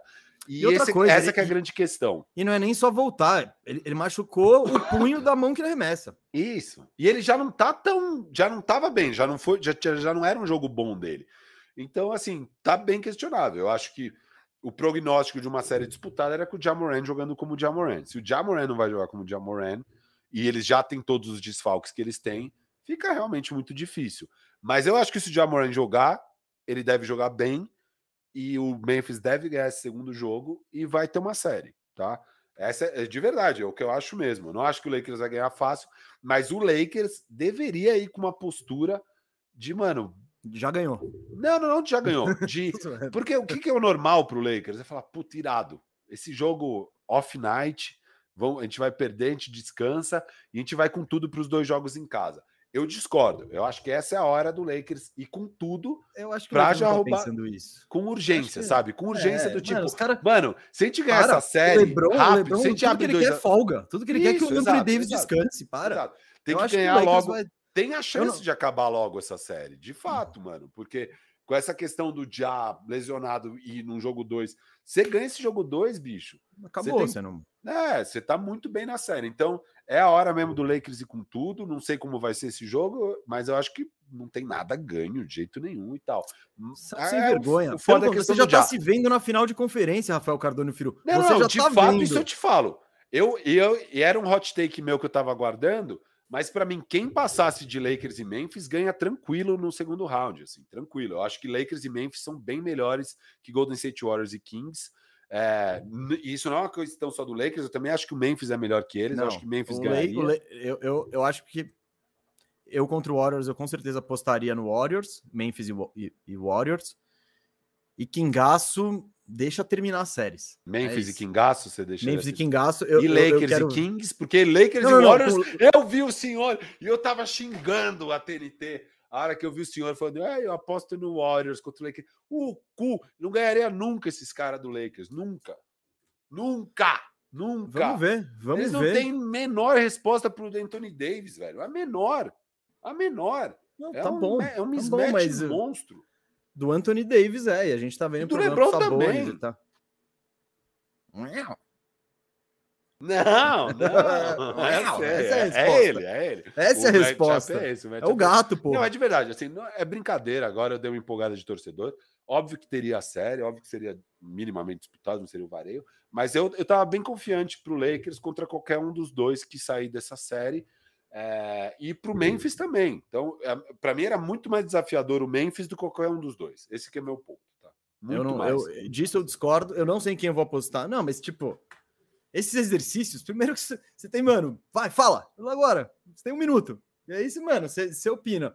Eu não, é lógico, ainda, é ainda não sei em quem eu contra eu contra o Lakers. Eu acho que o Lakers tem condição de ganhar dos dois times, sim, tanto do Kings quanto do, do Warriors. Eu não acho que seria um vareio. Eu não Mas... coloquei o Lakers ganhando o Oeste, porque para mim o foda é a final. O mais foda é a final mesmo. É, porra, Suns, Clippers e Nuggets são adversários bem difíceis. Esse comecinho, o Memphis a gente deu sorte das lesões, fica mais fácil. Eu acho que o Memphis completo, nem sei se eu apostaria no Lakers. E depois eu acho bom esse matchup de quem sair desse 3-6 de Warriors e Kings. É, mas enfim. Uh, quase gol do Napoli aqui. Napoli? Milan. 1x0 Milan na ida. Uh, é, não, esse vai ser o jogo. Acho que o do Real foi 2 a 0 na ida. Não tem Boa. muito. Você, então, você tá igual eu, assim, precisa do Jamoran, senão. Ah, não, eu já tô eu, eu, tô. eu tô que nem você, só que o você de verdade. Eu acho que o Lakers já tá na próxima fase.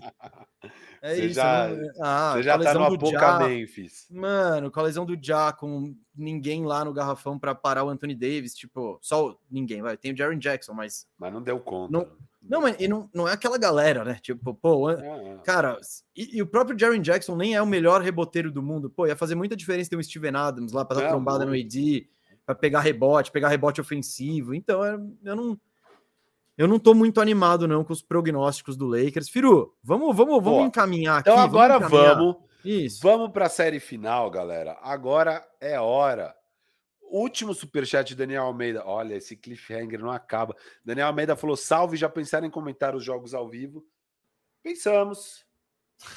Ano passado fizemos. Fizemos pra caralho no passado. Nossa, foi, foi foda, foi traumatizante. Uh, foi uh, legal e traumatizante. Foi muito legal. Um dia queremos voltar não sei se vai ser nesses playoffs. Mais provável que não. Se tiver, vai ser, mano, bem. Mais pra finaleira ali, talvez. Bem one-off, bem específico e tal. É, não pode ser na final também, que final tem NBA tá passando House, em todos os lugares tudo, também. Coisa e tal. Talvez uma final de conferência, talvez algum. Se tiver Lakers um Lakers... e Clippers jogo 7. É, se tiver um Lakers e Magic. Opa, não, mas. É, mas enfim, não sei. Não sei. É, mas po podemos explorar o fator Lakers se for dando certo, né? Talvez. É, não sei. Mas tem chance, mas não é, não é, não, não é a coisa mais urgente. A gente tem tanta coisa que eu mesmo a gente precisa fazer, gente. Tanta coisa que a gente precisa fazer nessa Tuco TV que, puta, pegar essa bucha aí não é a maior prioridade não, no e, momento. E, isso, e no ano passado foi muito legal, mas, cara, foi meio foi traumatizante. Irado. A gente fez, tipo, uh. uns 30 jogos em dois meses, velho. Foi um bagulho foi, foi bem bizarro, foi bizarro. Insano, e, e tipo, fazendo ó, tipo todo dia quatro horas de live, mano, foi. Não, e a família e pá. essa essa cadeira gamer aqui foi fruto do primeiro pré mais jogo que eu fiz na cadeira da minha sala. Eu falei, cara, não dá para ficar. Mas o Gabriel Pinheiro falou que foi top, espera que volte. Não, não, a gente é tem, a gente, gente, a, a, gente sabe que tem essa carta na manga, a gente gosta de fazer, só que, por exemplo, nos playoffs desse ano, o que, que a gente optou? Optou por trazer o podcast mais uma vez, né? De fixo, de compromisso mesmo. E, e claro, esporadicamente, talvez a gente faça uma coisa ou outra. Foi legal, pô, é muito da hora acompanhar o jogo assim, mas galera, é desgastante, viu? Pô. Tinha dia que a gente fazia oito horas de live, mano. Que a gente fazia uns podcasts três horas aí, pós-jogo, mais pré-jogo, mais Não, foi jogo, mais pós, mano, é- Guerreirinhos. é. Guerreirinhos querendo começar o canal com tudo. É, agora a gente já tá sentado no nosso. Sentamos ali Ó, no nosso ó, sucesso. Mas Oi. isso, isso eu acho que pode acontecer aqui que o, o Gakobayashi falou, ó. Ansioso pelo firmeza redonda com plateia. Não, isso vai rolar e é no top 50, mano. Já. Não, não, não, calma, calma. Não, top 50, não, top 50 é muito caos. Imagina, vão jogar coisa na gente. Não, então, imagina que irado, velho. Ah, eu, eu achei que eu tinha falado disso com você. É, não, eu achei que eu tinha falado isso com você, mas eu falei rindo, foi na minha live. Falei, mano, imagina que irado em menções honrosas, aí a gente deixa de fora, sei lá, Kyrie Irving, buh! É. ou até alguém mais amar, algum, alguém do Warriors, assim, aquela coisa. Clay né? Thompson, buh! É, Vai ser legal. puta, é Firu, bom demais. Ó, Vamos lá, vou, eu não assisti Então vou te Clippers falar. Suns porque eu tava na TNT. Fala, fala aí, fala aí. Fala aí que a galera quer ouvir. Rolou, mano, muito do que a gente falou na nossa prévia, isso foi bem gostoso de ver. Mesa. Matchup KD e Kawhi, incrível. É, o, o Kawhi foi o melhor jogador em quadra de longe, de longe. Eu falei que eu tava esperando um vintage Kawhi, ele veio com toda a sua força e maestria, foi lindo de ver. Ele foi com muita folga o melhor jogador em quadra. É, e esse foi o fator Checklist, ó. Foi o fator mais determinante da vitória. É o que a gente sabe que, obviamente, esse Clippers sem Paul George, além de tudo, vai precisar para ganhar. Beleza. Esse é o primeiro ponto. É, Segundo Sobre esse ponto, ponto, posso, posso comentar o Claro. ponto número um? Você pode comentar Cara, tudo, meu. Bom. Espero muito que. As pessoas sabem que eu verdadeiramente. Quem, quem acompanha a gente faz tempo sabem que, sabe que eu verdadeiramente amo Kawhi Leonard. E de fato, depois de tantas desilusões, eu estava meio borocochô.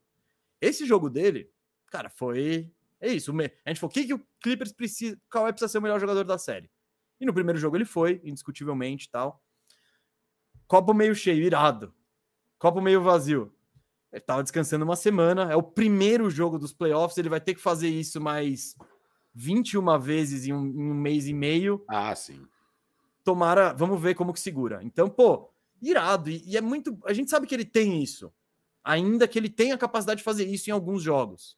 Ele fez isso durante a temporada. A questão é mais a regularidade. Durante a temporada, tudo é justificável. Tipo, ah, não, ele arremessou pouco. por- Teve um jogo que ele jogou. me- A primeira metade saiu no intervalo. E ninguém É que- entendeu é que- nada. É que ia ser um back-to-back.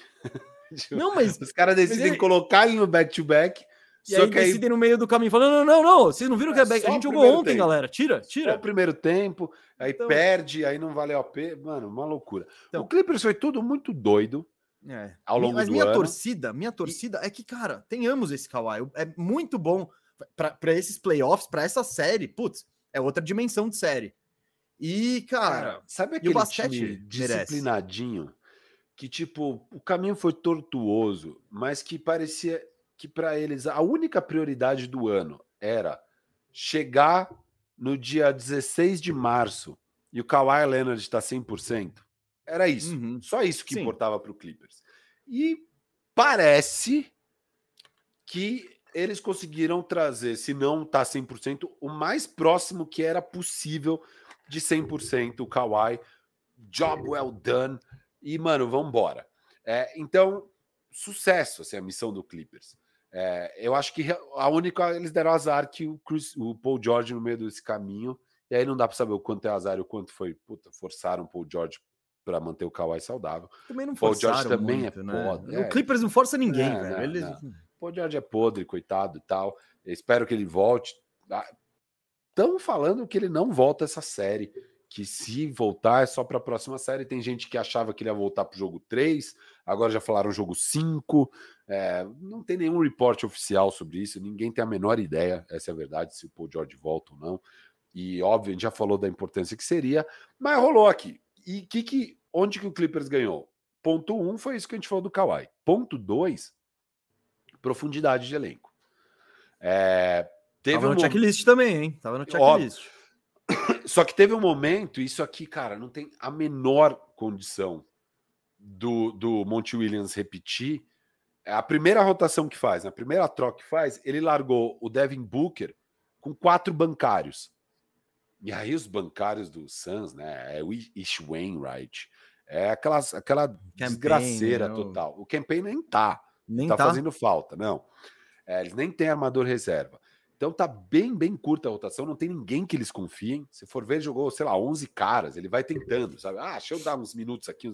Eles nem sabem quem eles são como time, e foi isso que eu falei, né? É a melhor hora de enfrentar o Santos, é na primeira rodada. Eles não fazem a puta ideia do que eles vão fazer na hora da adversidade quando tomar um soco na cara. É, e, e, o Clipper já de cara deu um soco na cara. E, e esses minutos que ficou o Devin Booker com essa galera, Tailu do outro lado, ficou o Kawhi com os reservas do Clippers, que são infinitamente melhores, né? Os reservas do Clippers são talvez melhores do que os titulares do Clippers, né? Você tem lá Terrence Mann, você tem. É... Você não tem Russell Eric West. Gordon. O Eric Gordon foi titular. O Eric foi Gordon titular? entrou metendo 10 pontos, né? Mas você tem. Eu nem lembro agora quem foi a rotação, mas. É, é, uh, uh, mesa. O Terence Mann, sem dúvida. Você tem ali um Marcus Morris, você tem ali um. O Marcos ah, Morris jogou? Eu vou, vou procurar aqui. Covington, o Marcos Morris será? e o Covington estão meio estão na casinha do é... cachorro também. Você tem o Plumlee. O Plumlee jogou bastante, bastante. e ele jogou até mais que o Zubat. O Plumlee foi bem no jogo. Mas, enfim, você sabe, a, a rotação do Clippers não varia muito do terceiro ao décimo primeiro de nível de basquete. É os dois top, e daí do 3 ao 11 é meio que o mesmo nível e vou entregar coisas diferentes e tal, beleza. Ah, tem o Bons Highland, né? Tem essas coisas. E, e beleza. O Kawhi jogando com Você essa galera... Você só esqueceu do Norman Powell, que é o principal. Ah, o Norman Powell, obrigado. Então, o, o, o Kawhi jogando com o Norman Powell, jogando com o Terence Mann, jogando com Plumlee, contra, mano, o que, o que o Devin Booker teve que jogar com, mano, foi um vareio. Foi tipo três minutos que eles meteram 12 pontos, assim, foi surreal. E o, e o Monte Williams não pode nunca mais fazer isso. Bicho, espelha os minutos de KD com o Kawhi no mínimo. Se o, se o Kawhi tá em quadra, deixa o KD em quadra. Não seja burro. E ali ele tomou um pau. Então, e fora isso, no geral, né? Tudo, os minutos com esses reservão, eles não sobrevivem. E ó, foi um ótimo. Eu falei para você que eu achava que o titular seria o, o, o, o não o Josh Okogie, sim o Torrey Craig. Foi um ótimo jogo do Torrey Craig e uma péssima notícia que o Phoenix Suns conseguiu perder no jogo ótimo do Torrey Craig. Isso, então falando de elenco, teve toda essa questão. E aí outra questão é muito doido os começos 05, né? Porque o, o, o KD começa 05 e o Westbrook começa 05, os rivais ali. E a gente tava, é, o que o Russ meteu um, não, águas passadas, admiro o Russ o, admiro o KD. O cu, mano. Ele, ele tá com ódio no coração. Mesa. Ele entrou. Ah, o Westbrook ele tá cultivando ódio já pelo menos uns três, uns quatro anos. O Westbrook entrou em ódio de vários lugares. fazer da vida do, do, do KD um inferno. Foi até bem sucedido ali no começo. Depois teve bastante Kawhi marcando o KD, que foi bem legal também e tal. É, variou bastante a defesa no KD, que eu acho que é um pouco do que você tem que fazer. É, mas o KD começa 0-5 no jogo ele não pode né, se dar o luxo disso. Ele passou o primeiro quarto inteiro sem pontuar, o terceiro quarto inteiro sem pontuar. Então, o KD, a, cara, foi quase um triplo-duplo de 27 pontos. É, com uma eficiência até que ok, não foi desastrosa, apesar de começar 0,5. Mas foi muito abaixo do que precisa para um jogo desse. O KD precisa fazer mais. No último quarto, ele mal arremessa na reta final, no clutch. O DeAndre Ayton arremessa bem mais que ele. E ele arremessa menos que o DeAndre Ayton no jogo. Então, ele começa 0,5 depois ele mete um 7 de 10. Mas, bicho, não é para você arremessar 15 bolas. Queria, é para você arremessar 20 e poucas, bicho. E já o Westbrook, foi... o Westbrook começa 0 de 15 e depois ele emenda um 3 de 14 nas outras. Ele faz um 3 de 19. E, bicho, eu revi todos os 19 arremessos. Mesa. Ele deveria ter tomado. Assim, ó, três foram certo, jogada certa. Quatro dá para dar um passe, dá para falar, não, tudo bem, não foi muito errado. Bicho, 12, 12 arremessos, que é puta que eu pariu, maluco. O que você tá fazendo, cara? O que que você tá fazendo, mano? Tem 14 segundos no relógio. Tem o Eric Gordon livre, tem o Kawhi livre, mano. Passa a porra da bola, mano. É surreal mesmo. Não dá para acreditar. E aí eu tô ouvindo muita gente falando assim: "Ah, o Russell Westbrook, a melhor partida 3-19 tal. Talvez seja, porque uma partida 3-19 normalmente é desastrosa e de fato ele fez várias jogadoras, jogadas vencedoras no final. Mas e aí você pode, não tem resposta errada, eu acho. Você pode vir com a narrativa de que puto, o Russ foi fundamental para a vitória. Foi. Mas ele foi fundamental para uma derrota do Clippers nesse jogo. É, tipo, você coloca o, o Tyus Jones no lugar do Russ. Tá? O Tyus Jones que vai ser um free agent. Cara, o Clippers ganharia tão fácil esse jogo com o Tyus Jones no lugar do Russ, mas tão fácil. Só que o Russ fez você perder o jogo também. Só que você não perdeu. Então você não está focando nisso. Você está focando nas coisas boas que ele fez que também tiveram. Eu acho ele meio net neutro, naquele caos. Né? Ele gera um caos que vira uma roleta russa da morte e pode acontecer qualquer coisa. Porque é uma maluquice o jogo do Russ. E no final, mano, ele sofre falta, converte os dois lances livres, pega um rebote ofensivo vencedor, dá o toco vencedor. E, mano, para mim foi toco, não daria não, falta. Tô... Eu também não daria falta. Porque não ele pega primeiro falta. na bola e o contato vem depois. Depois é que já não tá a bola na mão do. Isso, do, isso. Do ele é, já é um contato definitivo para a bola sair. Sim. Aí depois pega no braço? Pega. Mas a regra diz que se é. pega na bola primeiro, o contato ele existe depois. Então, eu, eu até nem queria saber sua opinião, que eu queria discutir aqui. E. Limpaço, limpaço. Eu Muita achei jogada. Limpo, né? Muita jogada. Achei até uma decisão questionável do Devin Booker. É... E, cara, então o Russ foi muito bem. O minuto final dele foi muito bom. Ele não fez uma cagada. Inclusive, os dois últimos rebotes ofensivos dele, ao invés dele fazer o que ele fez mil vezes no jogo, que era pegar um rebote ofensivo e dar aqueles turnaround jumper fade away, que ele nunca acerta nenhum desses, as duas vezes ele pegou a bola e tocou pro Kawhi. O Kawhi meteu uma bola de três e o Kawhi bateu uma para dentro e fez sexta. É tipo, é isso. Russ tem 12 segundos no relógio. A melhor opção não é um arremesso seu. Tenha certeza disso. Nem a segunda melhor opção, eu diria. Não, então, mano, assim, tem. Aí teve uma que, mano, tá estourando o relógio e ele arremessa. Então, essas são as que eu dou o passe. Uma ele tinha três segundos e uma ele tinha um segundo. Beleza, Russ, arremessa. Foda-se. Agora, bicho, tem 12 segundos, cara. Passa a bola pro lado. Eu sei que não é uma grande jogada também. O cara tá lá, mas é melhor do que você arremessar. Toca pro Kawhi e vê o que acontece. Olha que ideia maluca. Toca pro melhor cara do time e vamos ver o que acontece daí. É... E, e, na reta final, assim, fundamental as bolas de três, né? Caiu duas do Eric Gordon ali no final, que ajudou muito também a vitória do Clippers. A grande vitória do Clippers. E eu senti do Suns o que eu tava. O meu grande medo do Suns para essa série, que é o que, que, vai acontecer quando vocês tomarem uma porrada na cara, que eu nunca vi nenhum de vocês irem bem em adversidade. Nenhum. Nem Devin Booker, nem Aiton, nem KD, nem Chris Paul. E vamos ver o que eles respondem no resto da série. Boa, Firo. Eu vi muita gente falando, né, que foi. Isso foi o jogo. Você quer resumir Russell Westbrook em um jogo, você põe esse jogo. Porque são é isso, decisões bizarras, tananã, mas também jogadas vencedoras. E eu acho que o que você falou é, é legal. Não dá. Não, você ganhou, olha só. Milan acabou de perder um pênalti. Uh. Zeco. Ah, não, Giroud perdeu aqui, ó. Ainda bem, não, ninguém tá torcendo pro Milan, né, gente? Vamos lá. É Napoli na cabeça. Mas que foi o jogo exemplo da carreira do, do Westbrook, do, do que é a experiência Russell Westbrook e o que você falou, né, faz muito, eu acho que faz muito sentido, do tipo, ganhou, ele fez jogadas importantes, apareceu nos highlights, mas também 3 de 19, né? Pegou cinco rebotes ofensivos. É tipo, é muito tira de um lado, dá do outro. É saca daqui, russa. É coloca é ali. E, ah, e no mínimo, e é entretenimento, né? Coração, torcida, eu tô com, eu tô com o clipaço. Eu tô com o clipaço. Tô muito com o clipaço. Vou, é, você eu não estou sendo irônico, eu não estou sendo não, irônico. Não, não, não eu sei. mesmo. Não, é, você abandonou o Suns, você foi gradativamente abandonando a instituição Phoenix Suns. Sim, mas justo, né? Não tô aqui para julgar ninguém, cara. Tô só apontando os fatos. Mesa, mas... e daí com esse Aue de o melhor jogo 3-19 da história, cara, Elias Sports Bureau fez uma thread no Twitter. Eu vou até soltar aqui no chat pra galera. Quem quiser, entra lá, porque, olha, é uma thread maravilhosa de, de Elias Sports Bureau. É, que o que rolou foi isso. Falaram que foi a melhor performance 319 da história. E aí eles foram buscar nos arquivos, né? e aí, então, a primeira questão de Elias foi quem teve a última performance 3-19 em playoffs.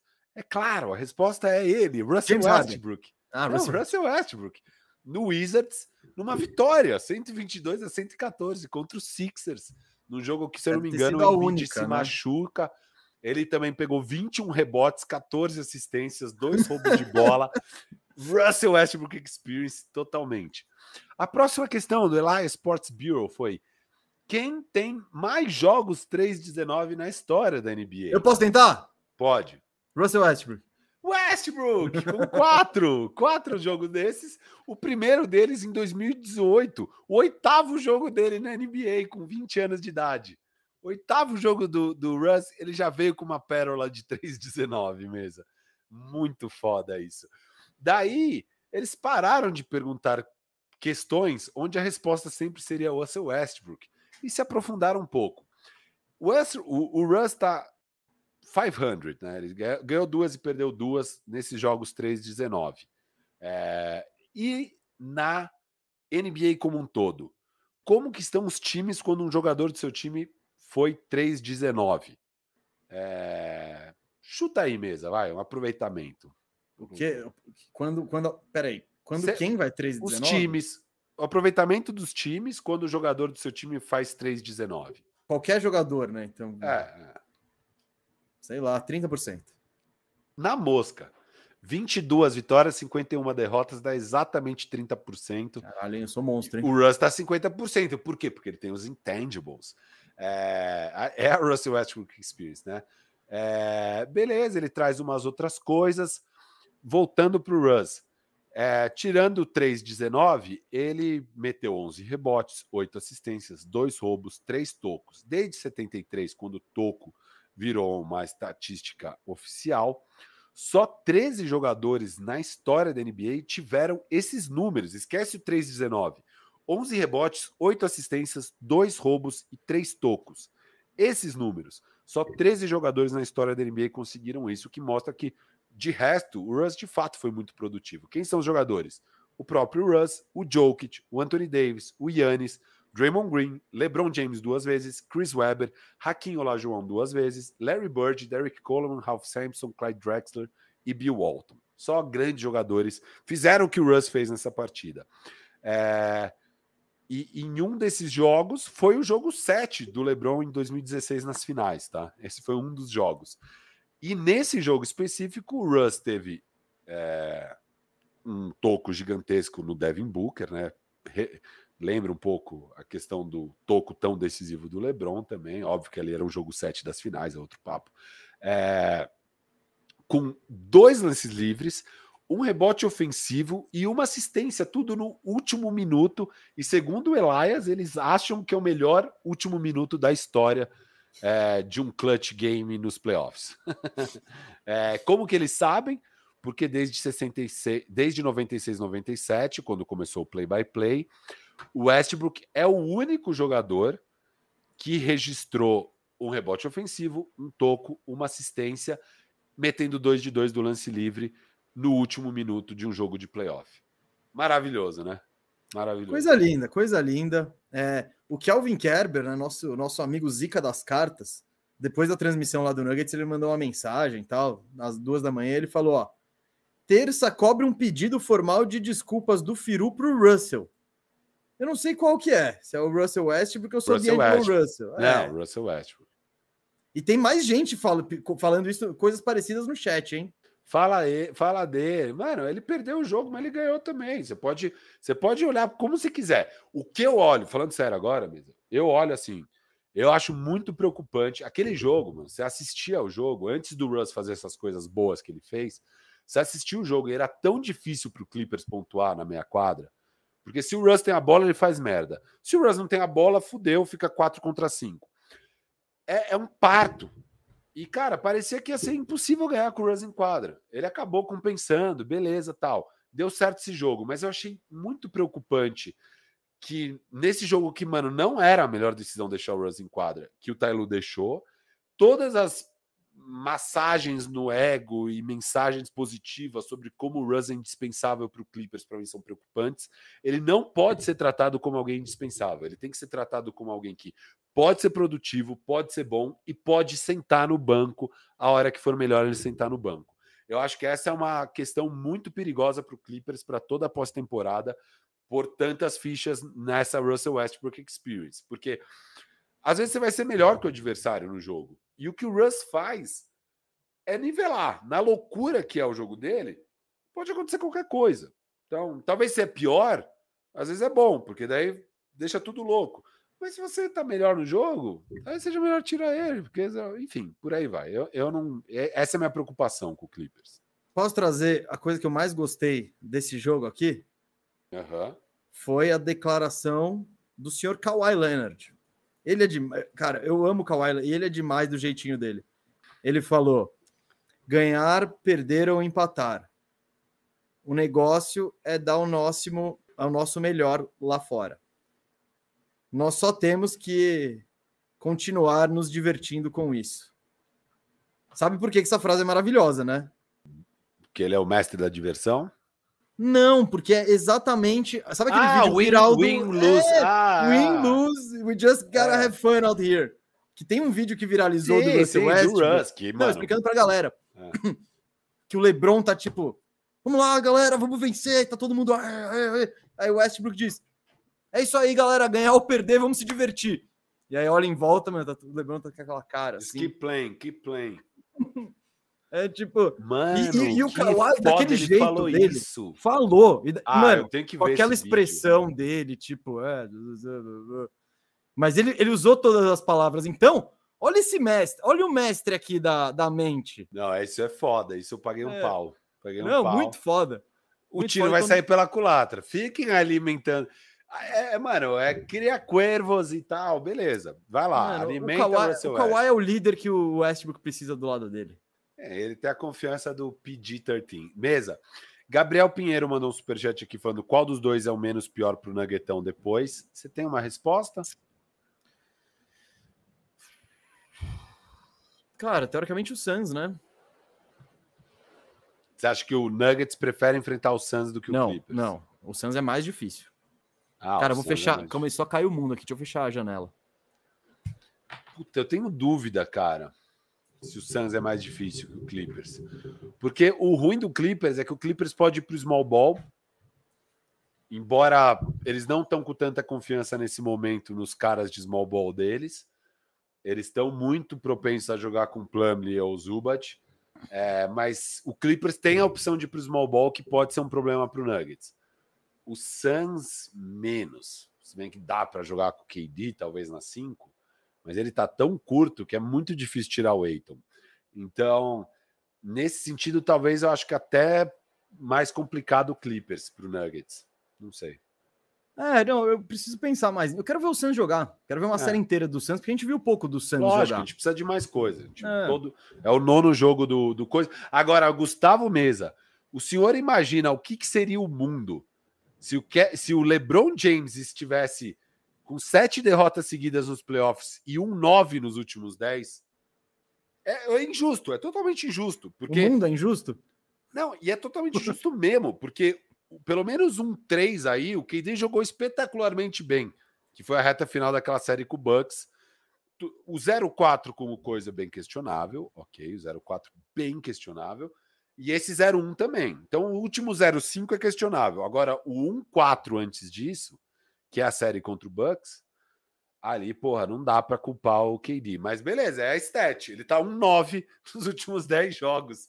E, mano, ninguém pega no pé do cara. É tipo, a mídia tem uma complacência com Kevin Durant que, mano, não é de acordo com o tamanho dele. É o Kevin Durant, caralho. You know who I am. It's Kevin Durant. Mano, você não pode estar um 9, não importa o que aconteceu na vida. Você não pode. Você não podia ter sido varrido pelo, pelo Boston Celtics. Você podia ter perdido por Bucks ali, tudo bem. E você não podia ter jogado mal igual você jogou aqui. Você precisa virar, mas eu acredito que ele vai virar. Ele jogou mal assim, você acha? Não mal, mas. Porque, cara, 27 pontos, eu 11 sei, assistências, então, 9 rebotes. Isso. Então, reta final. livres. Não, não, filho, final... filho. Eu não tô Muito abaixo tô... mesmo. Muito abaixo, muito abaixo. Ele foi bem. Não, eu, eu, eu não. É aquela isso. coisa, não vi o jogo, mas uma das, uma das críticas que eu mais ouvi foi tipo. Pô, legal. Por que, que vocês estão rodando pick and roll com o Chris Paul e o, e o DeAndre Ayton e deixando o Booker e o Duran de... Então, na conta dele um ver. pouco, mas também vamos ver um é. monte, né? Não, não, não Monte sei. Williams. Precisa melhorar muito o Monte Williams. E, e, assim, cara, até que ele rodou bastante pick and roll KD, mas na reta final, cara, bola mal passou por ele. É aquela coisa, ele precisa, ele precisa dar um jeito de se impor mais no jogo, Kevin Durant, sabe? Não, não importa também muito que. Aqui, beleza, Monte Williams, eu espero mais de você, mas, cara, você é o KD, KD, você. Velho, é a, é a terceira vez que você tem um timaço que não é o Warriors, que é o melhor time da história, e que você precisa entregar agora, velho. Vamos lá, sabe? Vamos lá, KD. Vamos lá, KD. You're Kevin Durant. Vamos lá. Dito isso, mesa. Dito tudo isso, eu apostei hum. numa vitóriazinha do Clipaço aqui, que essas odds estão boas demais. Eu coloquei dezão no nosso Clipaço ganhando. No nosso Clipaço ah, ganhando. Tinha gente, eu, vou até buscar quem era aqui, ó. Papapá, vou buscar. Hum, quem que falou aqui? Aqui, ó, o Gabriel Pinheiro, né, que a gente falou. Como vou saber quem ser cara? Pronto, Gabriel. Agora você Teve gente que falou, pô, vocês precisam apostar para ver quem que eu vou no, quem que vocês vão zicar. Tá aí. Firu zicou o clipaço hoje. Ou não. E se der clipaço hoje, meu amigo, a, a Poca Phoenix não vai ser o Apoca Phoenix ainda. A gente até eu até, até falei sobre isso depois, mas vai ficar feio e a pressão pro ano que vem aí vai ser bizarra. Ai, ai, ai, ai. Vai ser sinistro se perder esse jogo. E, e é que você falou para eu escolher um azarão, lembra? E aí, ah, entre os tá. dois azarão, eu acredito mais no Clippers ganhando do que o Knicks. A segunda. Tá bom. Beleza. Então, ah, então foi aí. Foi, foi é. na, na azarão que você deixou sua foi, brabinha. Foi, foi. Aí eu deixei 10 e falei, ah, e as odds estão tá bem melhores também. Tá 4,25, a outra tá tipo 2,50. E eu acho que é chances parecidas. Então, vamos de clipaço aqui. Acredito, porque, mano, não, é, é de verdade. Assim, o Santos deveria ganhar, tem erros muito claros para você corrigir. É, mas me preocupa a falta de profundidade, o fato que eles não se conhecem como time e o fato que eu não confio nesses caras numa adversidade. Se o Clipper chegar com tudo e dar um soco na cara, vamos ver como eles se agem. O mais provável é o Santos ganhar esse jogo, obviamente. Né? Mas eu tô torcendo muito para um Apoca Phoenix aqui. Esse, esse jogo eu verei. Estou interessado aí. Firo, é isso? É isso. Faltou Miami Bucks. Ah, mas a gente precisa saber do lesões, Giannis, lesões, lesões, lesões. É, faltou um pouco de Lake. Falamos de Lake, né? Falamos de Lake. feira tem firmeza redonda. Vai ter acabado de acontecer Clippers e Suns, vai ter acabado de acontecer Lakers, vai ter acabado de acontecer, acho que o Miami. O vai... Clippers Suns é hoje, não é? O, ah, o Clippers Suns é Oreiudo. hoje. Vai ter é. acabado de acontecer o Lakers, o Miami Bucks, vai ser, ó, filé. E óbvio, vamos falar dessas duas séries que Sim. falamos bastante hoje. Isso. Muita... Amanhã, amanhã tem faxina firmeza, tá? Duas da tarde. Vamos falar do Pelicasso, mas oh, também no começo. Eu ia falar errado, eu ia falar que é o Raptors, é o Pelicasso. Não, não, é o Pelicasso. E no início do programa, pô, a gente vai fazer aquele aquela rodadinha NBA, né? Vamos falar um pouquinho do que rolou, no... que não dá para não falar. Então a gente repercute o que rolou nos jogos de hoje e depois já arruma o pelicaço com Zion ou sem ah, Zion. E você sabe que hoje quem apita o jogo é o Scott Foster, né, mesa? Que apita o quê? O, o, o Suns? Suns. Ah, então o Suns vai levar. Não. É. O Suns sempre o Suns... perde quando o Chris mas Paul sempre Scott... perde quando o Scott Sim, Foster. mas o Scott Foster também tem a outra fama, ah, que ele é o tá, extensor tá. de séries. Ele é, é o... extensor de séries. Você põe ele, ele Isso. arruma uns joguinhos a mais. Então, Vamos fazer então aí dois, dois mundos diferentes se degladiando ali. Eu, sinceramente, acredito mais nesse lado do que no outro, mas ok. No extensor de séries? Isso, isso, isso. Eu acho que, de fato, aí é mais provável do que ele querer sacanear o Chris Paul. Irado. o legado. Isso vai pro legado dele. é, eu sacanei o Chris Paul. É, beleza, galera. Esse foi o programa. Eu acho que foi muito bom. Obrigado, Gustavo foi, Mesa, pelo seu tempo. Você que é uma estrela. É, boa transmissão. Não. É amanhã? É amanhã, amanhã né? Meia-noite. Não, não percam, galera. Né? E comentem Isso, lá, mesa monstro, mesa monstro, pá, mesa, mesa sensato, é, mesa maravilhoso, tem que, tem que ter mais mesa, mesa para dois. E é isso aí, e tamo é, junto. É, eu, eu, estarei nessa aqui, ó, mas, pô, é, é, o jogo começa às 11 da noite, hein, galera? Então vamos madrugar gostoso ali. Vamos entrar na night depois do. É, é logo depois do jogo do Lakers e do Grizzlies que começa Timberwolves e Nuggets na TNT, no, na TNT Sports no YouTube. Vai ser bem legal. Eu acho que eu tô com o Otávio e a Janete nessa. Da mas hora. não tenho certeza. Baita equipe, só craques. Encontrei Marcilov na Arena Corinthians, por eu acaso. Vi, eu vi a Por foto. acaso, muito... Foi bom, foi bom acompanhar o Coringão com o Marcilov, deu, meu colega. E é isso, galera. Ó, amanhã estamos de novo ao vivaço aqui, mesmo horário, duas da tarde. Apareçam. De novo, para quem não, não, não ouviu o recadinho no meio do programa, gente, estão procurando um, so, um social media, alguém para fazer um bico. Aquele bico não, não, não, não vai ser full time, né? A gente tem noção, mas queremos aumentar nossa equipe, queremos dar um gás nas redes sociais e queremos alguém que possa nos ajudar, ajudar os tiozão aqui. Então, então é isso. Se você tem interesse, se, pô, se já tem algum trampo ou não tem trampo, manda mensagem nas redes no, no DM, no Instagram ou no Twitter que a gente vai dar uma olhada no, no trabalho do pessoal tal. O que a gente quer mesmo é alguém que conheça o nosso trampo, que esteja acostumado já, que, que curta a Toco TV, porque a gente acha que assim é, tem mais chance de dar certo, né? Trampar fazendo o que gosta. Então, se você tem interesse aí nesse bico na Toco TV de social media, manda aí DM para nós, certo? Nos vemos amanhã, nos vemos quinta. Tamo junto, valeu. Abraço. Abraço.